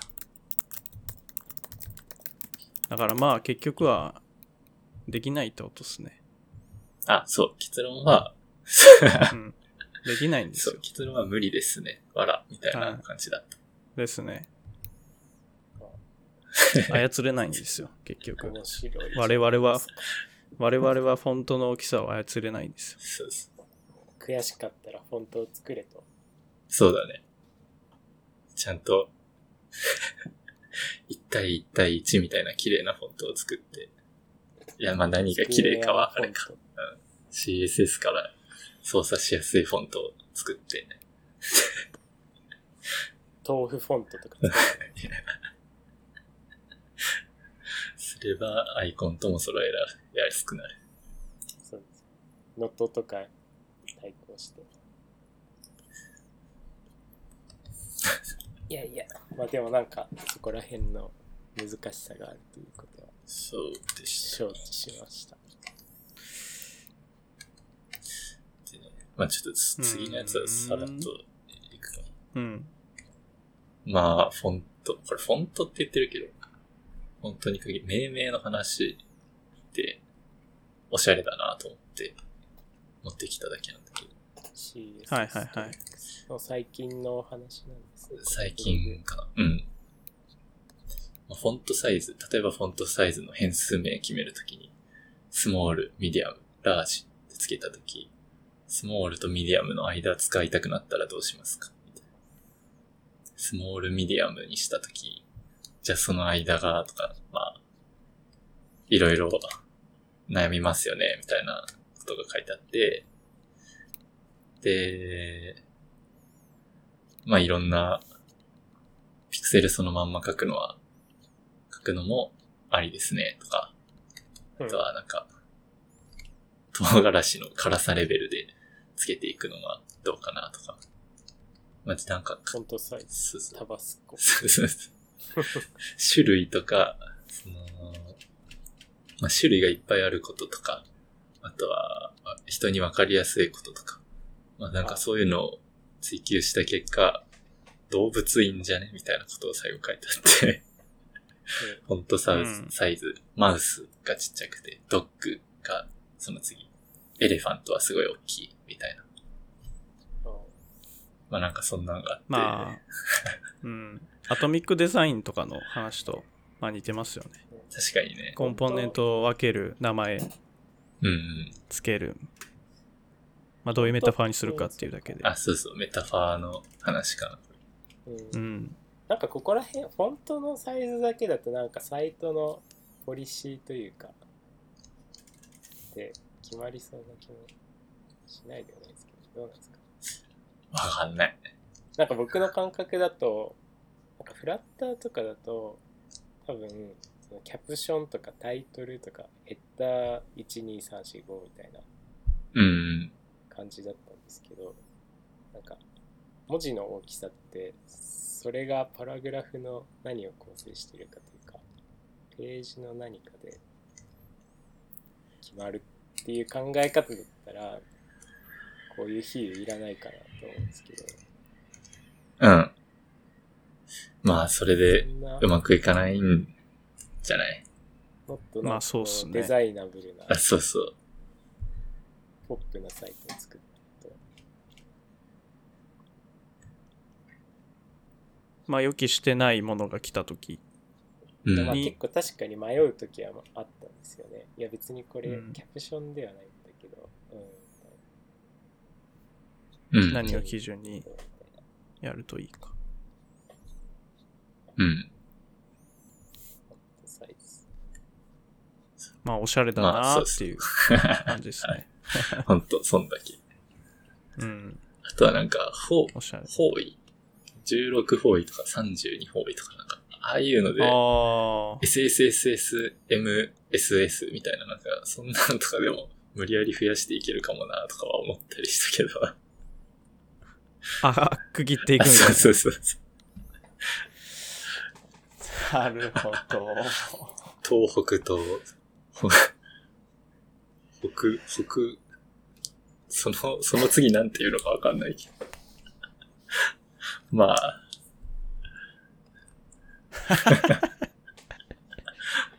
うん、ここのフォントはまあ東ですね。そうそう。M、M ですとか。で S と M の真ん中を使いたくなったら、じゃあ SM です。S と SM だったら SSM です。SSSM とか、SSMM とか、なんかうん。足してきゃなんとかなりそうな気がこれはえそれはあれですか？なんか例えば、ひ、東をゼロとして、で、もう一周してきたら100になるとか、そういう基準を作って、で、間を取っていくみたいな。まあ、そうですよね。まあ、ほ方角を実際使わなくてもいいと思うんだけど、方角ってあの、東、東と、東と西の間はないわ。北と東の間が北東になったり、こう、文字をくっつけるじゃん、両側の。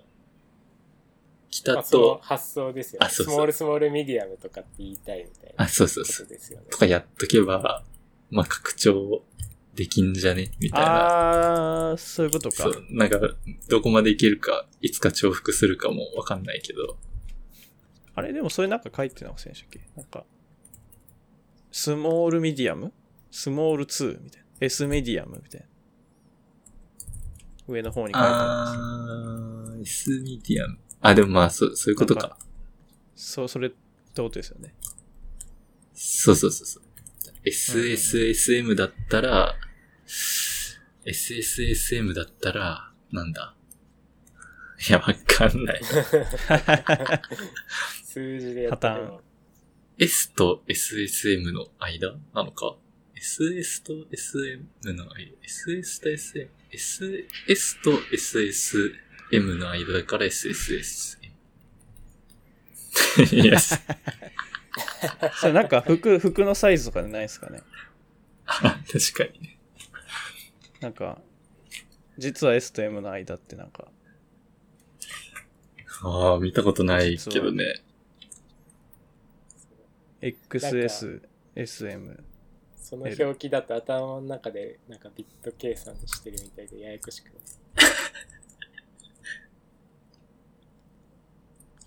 まあさすがにないか。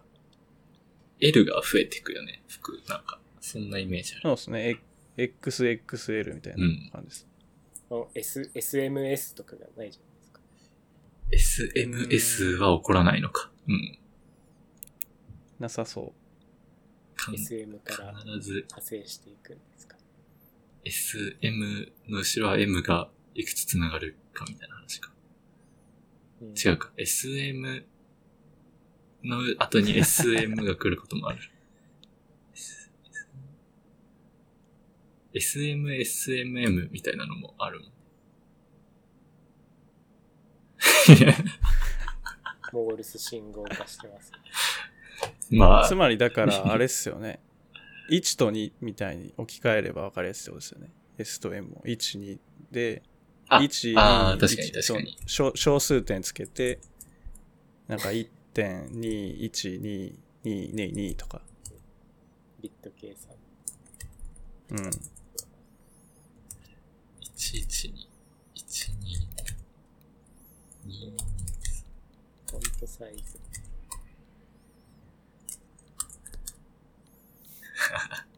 いやー、どうなんですか、まあなんでもいいんだけど。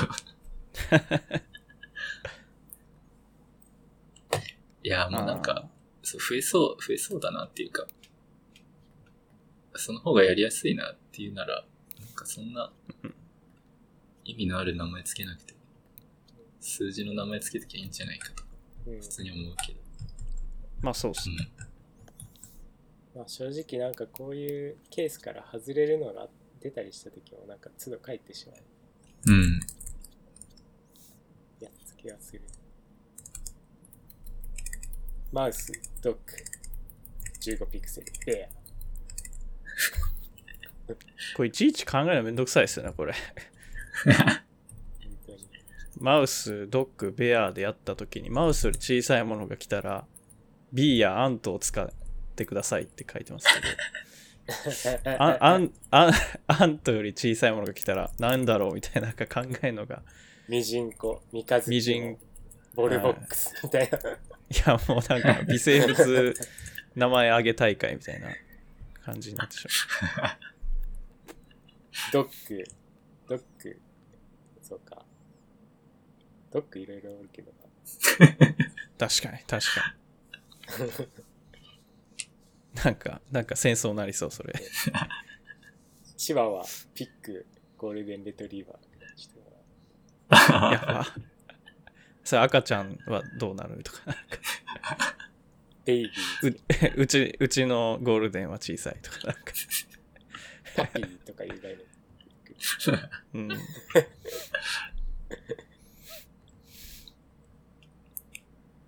いやー、まあまあまあ、まあ、なんでもいい。おしゃれですねっていう感じで。まあ、さらっと、なんか、読み物として面白いあ、っていう感じですね。の次のはね、これもまたフォントなんだけど、システムフォントってのが、はいはい、ああるらしいりますね。ありますあります。なんか、ウィンドウのステータスバーと同じフォント使いますみたいな書き方とかがあるらしい。ウィンドウのステータスバステータスー。バーってどれのことですか？わかんない。あ、その OS の。やつですよね。あああ、そいうことそううそれはそうですね、システム。このね、X ウィンドウっていうことウィンドウって。かな？あ、あ、てか、なん、なんていうの？あの、デバイスのデフォルトをシステムはいは UI フォントじゃなくて、うん。システム UI フォントファミリー指定とかじゃなくて、うん。なんかシステムフォントっていうのがあるらしい。オペレーティングシステムみたいなレベルのシステム。んそれなんか、あれですか、総称フォントの一つでシステムフォントっていうのがあるとですか？うん、うん。なんか、あともシステム別にフォント値でいくつかある。あ、そうそう。フォントファミリーに総称フォントを指定する、じゃなくて、あーなるフほどォントプロパティにシステムフォントというものを指定することができるらしい。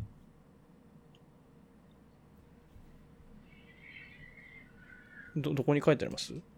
でね、このフォントの中のね、システムフォントってとこ。システムフォント値。すごい。最初のデモのとこにもあるか。えー、この MDN のそうそう。CS デモ。最初の方にあるすごい。デモの中すに。フォントキャプションだけ書いてるやつとかがある。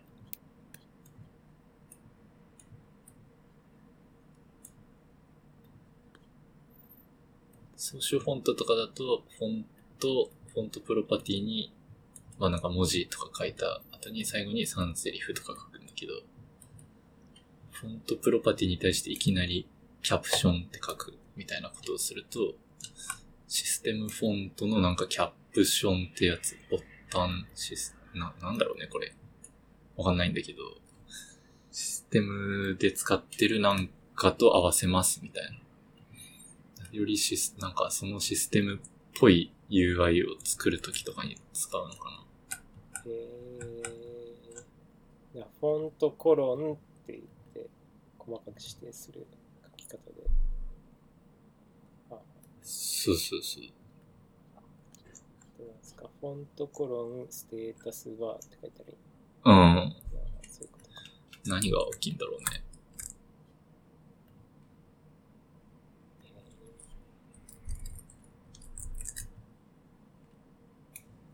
なんかちょっと変わったけど。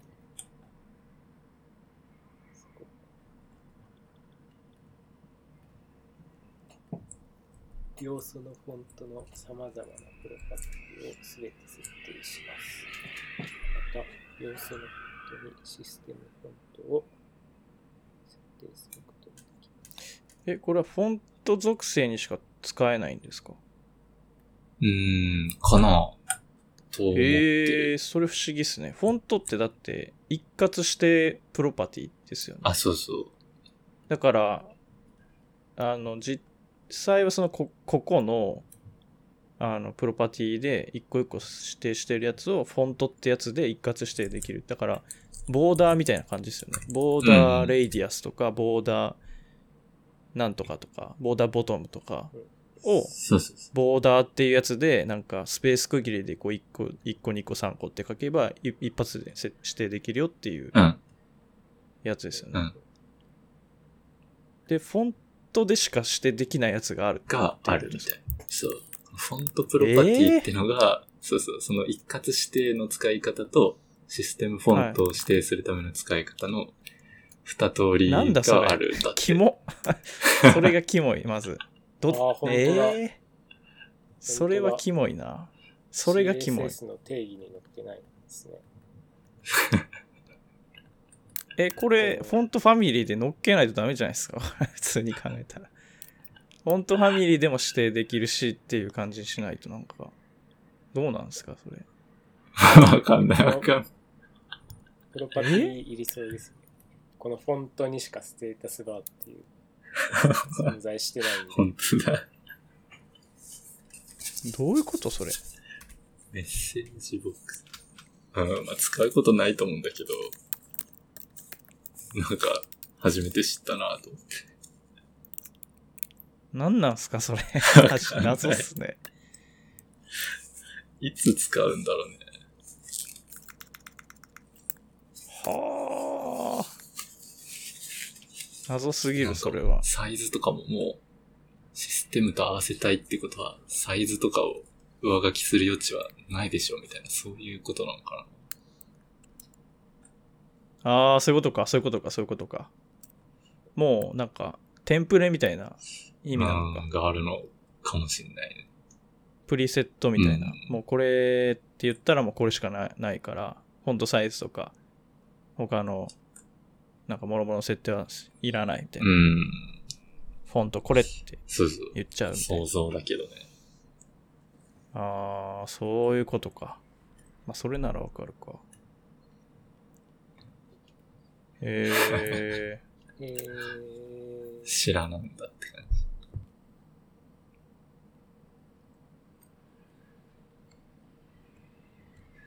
次、いきますか。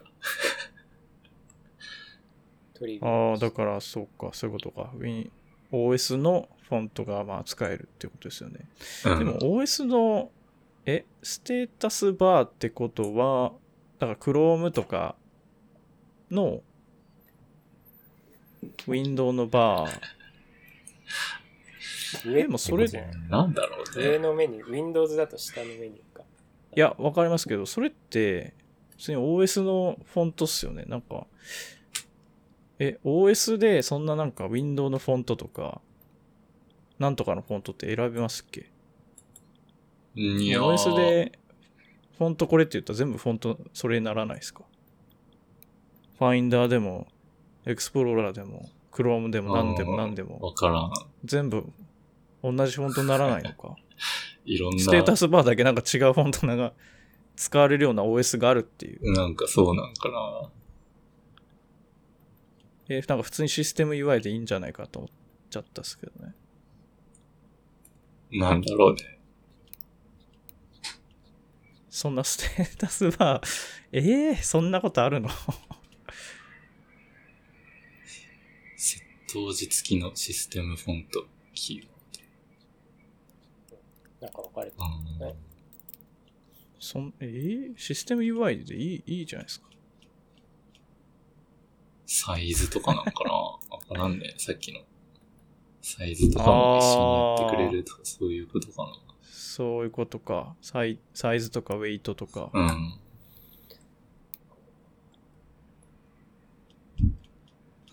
え まあ、知らないけどって感じ。試しに全部。作ったページ作ってもいいー、いやー、使わんな。こんなんどっから見つけてくるんですか？これなんだっけな？これなん、なんだっけな？さっきのフォントのやつかな？ディープダイブからありまだしたったかなうん。ちょっと忘れちゃったわ。うん。でもな、なんか見つけた。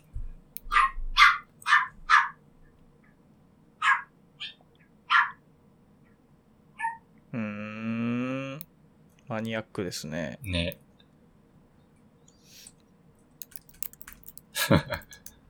いやいや。なんかトリビア感あトリビアか。雑学感。る。そうですね。雑学感ある。覚えておきましょう。覚えておいや、ちょっと覚えてなくてもいいです。CSS マウントあこれで取ろうみたいな。努力目標で。覚えておきましょうん。えでした。ー、なるほど。次は、これは読み物を。読み物ですねで。もこれはなんか、あーって思ったね。早くリリースして、早く回線しよう。いやう。いや、ガーいい、ベージイン、ガーベージアウトってやつ。そう、言いがちそうとです思って。ね。うん。まあなんか、だからアジャイルとか、なんかスクラムとか、まああの辺が出だした頃にすごいよく言われたっていう感じですかね。リーンスタートアップとかなんかあの辺のところがだいぶこう、ちょ、行き過ぎちゃって、なんか、本当にそれって正しいのみたいな。うんうん。早いことが全てなのかっていう、なんかまたこう揺れ戻しが最近は来ているようなうん。感じがあるなっていう。まあ、戻し、まあまあそういうことか。行き過ぎた。うんまあ、こういうことも気をつけながら、速さを追求していくみたいな。うんいやー、ほんとね、ユーザーにデバッグをさせていないかだっけ。なんだっけ。そうですね。ありましたね。いやー、結構、あ、顧客か、顧客に。そうね。やるよね。うん。で、やるよねっていうか、なんかいつも思うのが、状態依存のコードはできるだけ書かないんだけど、サブスクリプションのなんか外部サービス連携とかしてると、ちょっと不安だよ。うーん。うんそこら辺は、しょうがない。うーん。まあなんか僕最近ツイッターで見つけた、なんか、腑に落ちた図があって、うん。これ前言ったかもしれないですけど、あのピラミッドがまああるとするじゃないですか。うん。うんうん。で、まあ、それはその上流下流っていう感じになってて、うん。まあ、上はだからもう側の部分ですよね。見た目の UI とかデザインとかのううん。ん。部分。でで次の中レイヤーがなんかなんだろうこう機能とか。でうん。なんかその下がなんか、なんだろうななんかまあそういう感じのこう上から下にこうなんていうんですかねこうピラミッドになってるうんまあそういう、あの、なんですか、プロダクトの分解図みたいなものが。あるとするじゃないですか。うん。で、じゃあ MVP っていうのはどこなのかっていう。なんか前言ったかもあ思い出ししれないですねた。。なんか、そんな図はいはいあったね。うんうん。うん。なんかツイッターで出回ってましたけど、前。うん。まあだから MVP っていうのにその一番下の部分だけを取るっていうんじゃなくて、だからつまりその UI とかデザインとかほったらかしにして、あの、機能だけをなんか提供して、うんうん。あの、本当にそれは市場に受け入れられるかチェックするみたいな、うん検証するみたいな。で、それは意味がないっていうことですね。うんだから、まあ、機能一、一つの機能と、あの、ちゃんとした UI うんうん。がないと、でその機能を提供したとしても、ちゃんと正しい使い方がこう、伴ってないと、そもそもその機能が正しく使われないから検証もできないでしょっていう。うんうん。だからちゃんとこう UI がしっかりしてないと、検証すらできないんだみたいな。うん。だから、まあだからこれと繋あがるか。なみたいな。ああ、かも、そうだね。似てる。うん品質がちゃんと良くない。まあ機能だけ、なんか、この機能がちゃんと受け入れられるかどうかっていうんじゃなくて、うんちゃんと UI とか側とかなんかそういうところまですすごい使いやすい感じにしないと、ちゃんとユーザーが使ってくれないから、こちらが、あの、予期した通りに使ってくれないから、うん。その結局、機能の検証もできないじゃんっていう、っうんうん。ていうのが、あそあ、と思いましたね。はい。はい。だから、はいフロントエンドエンジニアは大事だっていうことです。っていう話もなんか前したような。うん。ああ。いやこれは、ーとね、企画、テスト、プロトタイピング。うん。まあそうだよね。MVP。うん。アウトプットではなくて、アウトカム。企画工程とりあえず作ってううん。出すんじゃなくて、ちゃんと成果を出せってことですね。なかなか難しいですね。いや、なんか、実際にこう、なんていうんですか、LP と簡単な最初の画面と、まあ、ちょっとした使える画面とぐらいしか作ったことがなくて、その後は手動で対応して MVP と呼んでいったみたいな。やつしか実際のところやったことがないから、その後の MVP みたいなのどういうタイプで作るのかっていうのは難しそうだなと思います。なんていうか、こううん。うん。正当な仕組みで新規事業を成長させていったことがない MVP ってのは難しいっていう。うん。なんかとりあえずこここまではちゃんと作って、ここから先は手動にするから、なんか画像とかでイメージしてもらったうんうん。そうういう感じのーん。入り口のことを MVP と呼んでみたり、はいはい。他の機能部分のちょっとしたところを MVP と呼んでみたり。まあ、ものによりますよね。どういうサービスを提供するかに。うん。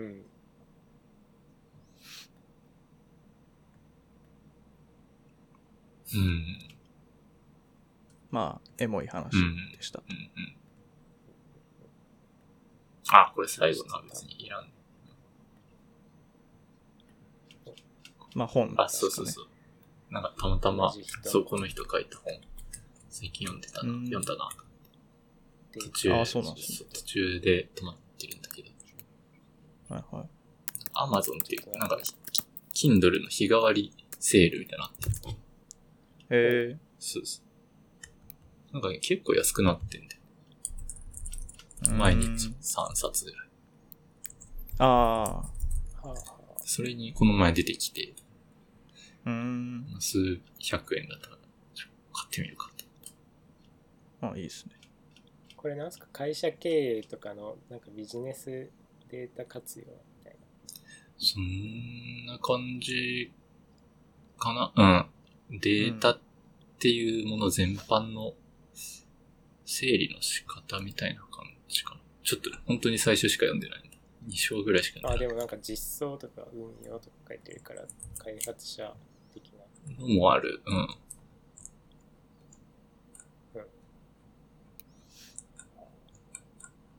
まあ、結構そうっすね。なんか使う側の、なんかナレッジっていう感じじゃないですか。エンジニアに依頼する側の。うん。かな？うん。うん。まあ、まあ BI とかデータウェアハウスどういうふうにやるとかう。ん。うん。単純なドキュメントの置き方とかも、なんかどっか書いてあったような気がする。まあ、本当だ。ドキュメントとコンテンツ管理っていうのが6章、6。ああ、ほんとだ、ほんとだ。うんうん。あ、そいうや、そう。こういうの、なんかね、どの時点でどうやるといいみたいなのって、結構、ありますもうなんか、大きくなっちゃった会社で、後から全然、みたいな経験しかない。ああ、エクセルで画像貼ってますみたいな。何年前のスクショですかみたいな。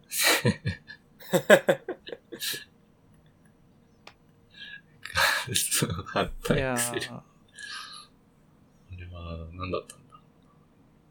あるよな、そういうの。いや、人は表表計算が好きですね、本当計算してないんだけどね、別に。便利メモ帳としてなんかね、図形が挿入できる。うんそう。そうそうそうえでも実際まあマーク昔はダウンで管理しましょうとかでもまあなんかめんどくさいっちゃめんどくさいし。うん、昔は Excel だったけど、今はスプシに変わっただけで、何も変わってないと思いますね。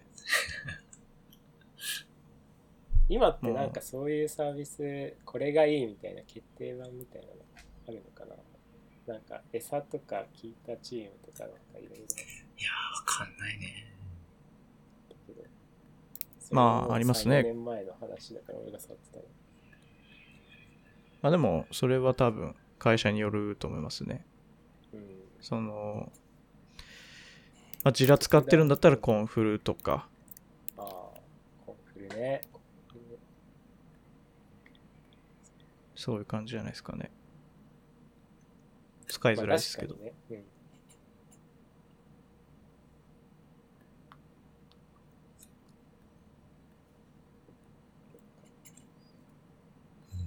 マネジメントをする人だったら、かもし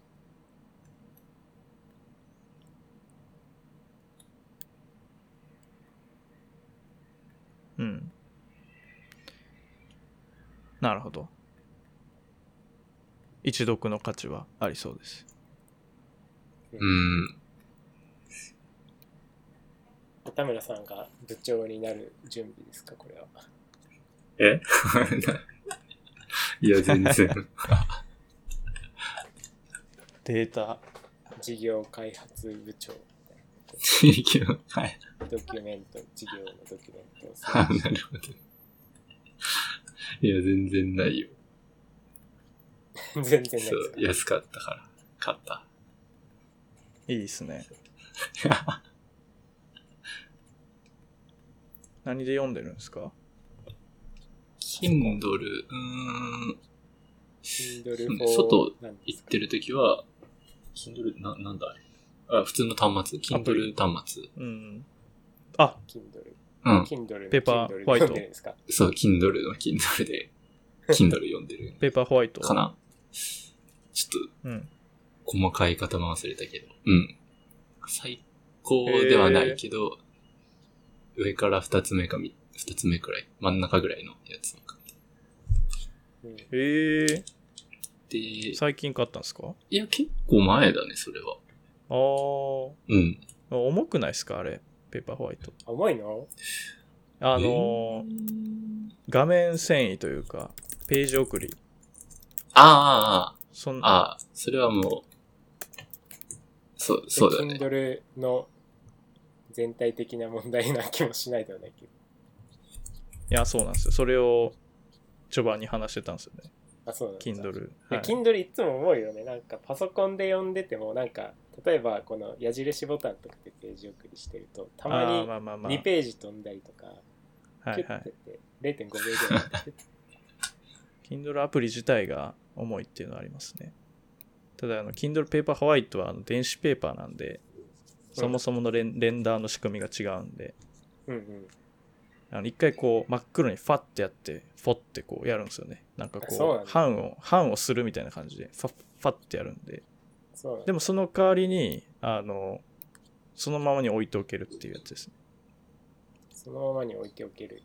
だからインクなんであれってインク一回パッて書いたら、まあ、あとで電力いらないんですよずーっとそあの状態で置いておけるっていうえー、なんかハイテクっぽいな。うん。うん確かに。ただバッテリー持ちはいい。あのいいそうそうバッテリー持ちはめちゃくちちゃいい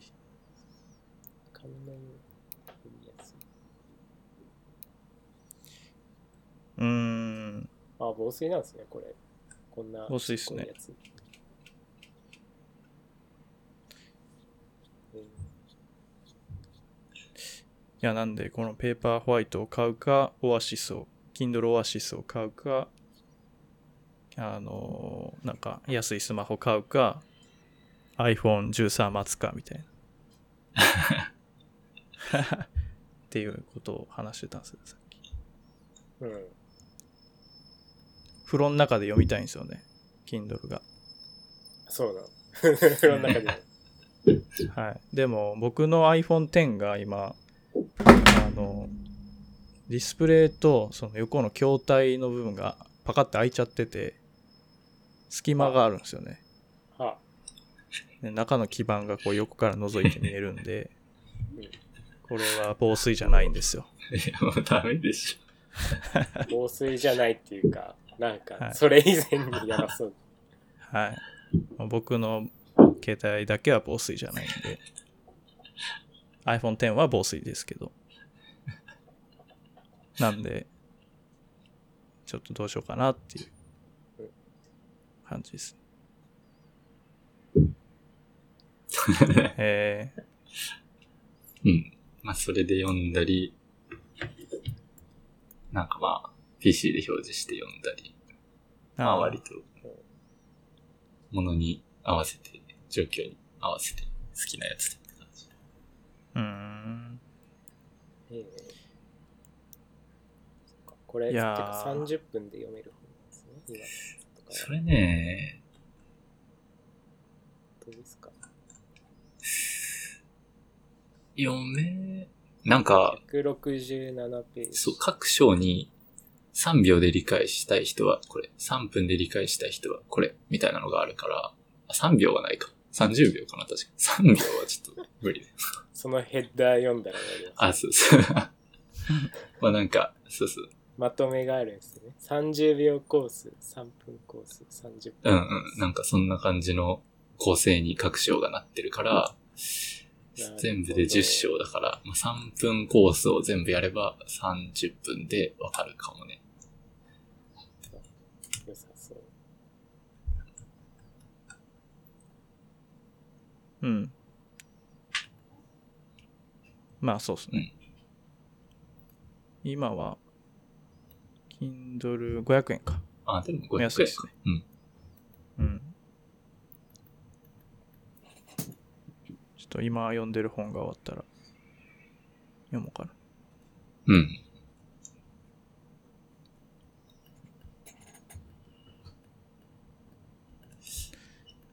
こんな感じですかねね。今日はうん。後半すあそういえば多分 来週あの来週土曜日にあの、うん。ワクチン打ってきます。おおおお土曜日になんか渋谷であるんですよね。時間は？会社のやつが。いやまだ来てないですね。そうなんです。なんか今日ギリギリに来るみたいですまあ、ちょっと。はい。打ったらもうなんかすごい熱が 出てるかもしれないですけど。なんか、ゼリー、インゼリーを買っとけみたいなのが最近よく回ってくる。インゼリー？ウィダー、病気に備えて。ウ、ィダー、ポカリとウィダーを買っておけみたいああはいはいはいはいはいはい。そんなに？な。うん。もう身動きできない。なんか、うん。まあ結構普通の風邪みたいになるみたいな人いましたよ、僕の周り。うん。えあと、筋肉痛いみたいな人とか。か、ああ、まあ、筋肉注射なんでそうですね。バチコリ痛い。確かに。まあ、筋肉注射はやったことあるんで。うん。多分それの2倍ぐらい痛いのかな。よく知らんけど。わかんない。まあ、物によって痛い、痛さが変わることは多分ないと思いますけど。刺した瞬間はなんかそんな痛くないってみんな言ってる気がする。あ、まあ、筋肉注射はそうあ、ですねそう。いうもんなんだ。もうな、な、な、なんだっけな。なんかのやつで売ったことありますけど、うんなんかじわじわ来る感じですね。あれは多分浸透圧じゃないですか。うん。あだから、そのなんか薬剤によって変わるもんじゃないと思います、ねあ。。ああ、うん。ああ、そうなんだ。うん、多分。風まあ邪っぽいのはちょっと気をつけないと。だからもしかしたらあれですね、午前中とかだったら、ちょっと来週はうんうんパスし、するかもしれないです。うん。いいよ。っていう感じで。また分かったらお伝えします。って感じで終わりますかね。おりますか。一周年。はい一周年終わり。一周年。あ、あ、一周年おめでとうございます。2年目です。一周年おめでとう。2年目になりました。頑張りましょう。はい、頑張りましょう思って頑張りましょう。もっとこう、ディープダイブしていきますか。1年やったけど、ほとんど変わんなかったね、はなんか。ですね。何も変わってない。まあ、それが、まあ、うん、いいんじゃないですかいいはい。うん。じゃあ、じゃあ終終わわりますしょうか。はい。はい。せーの。上がったよー。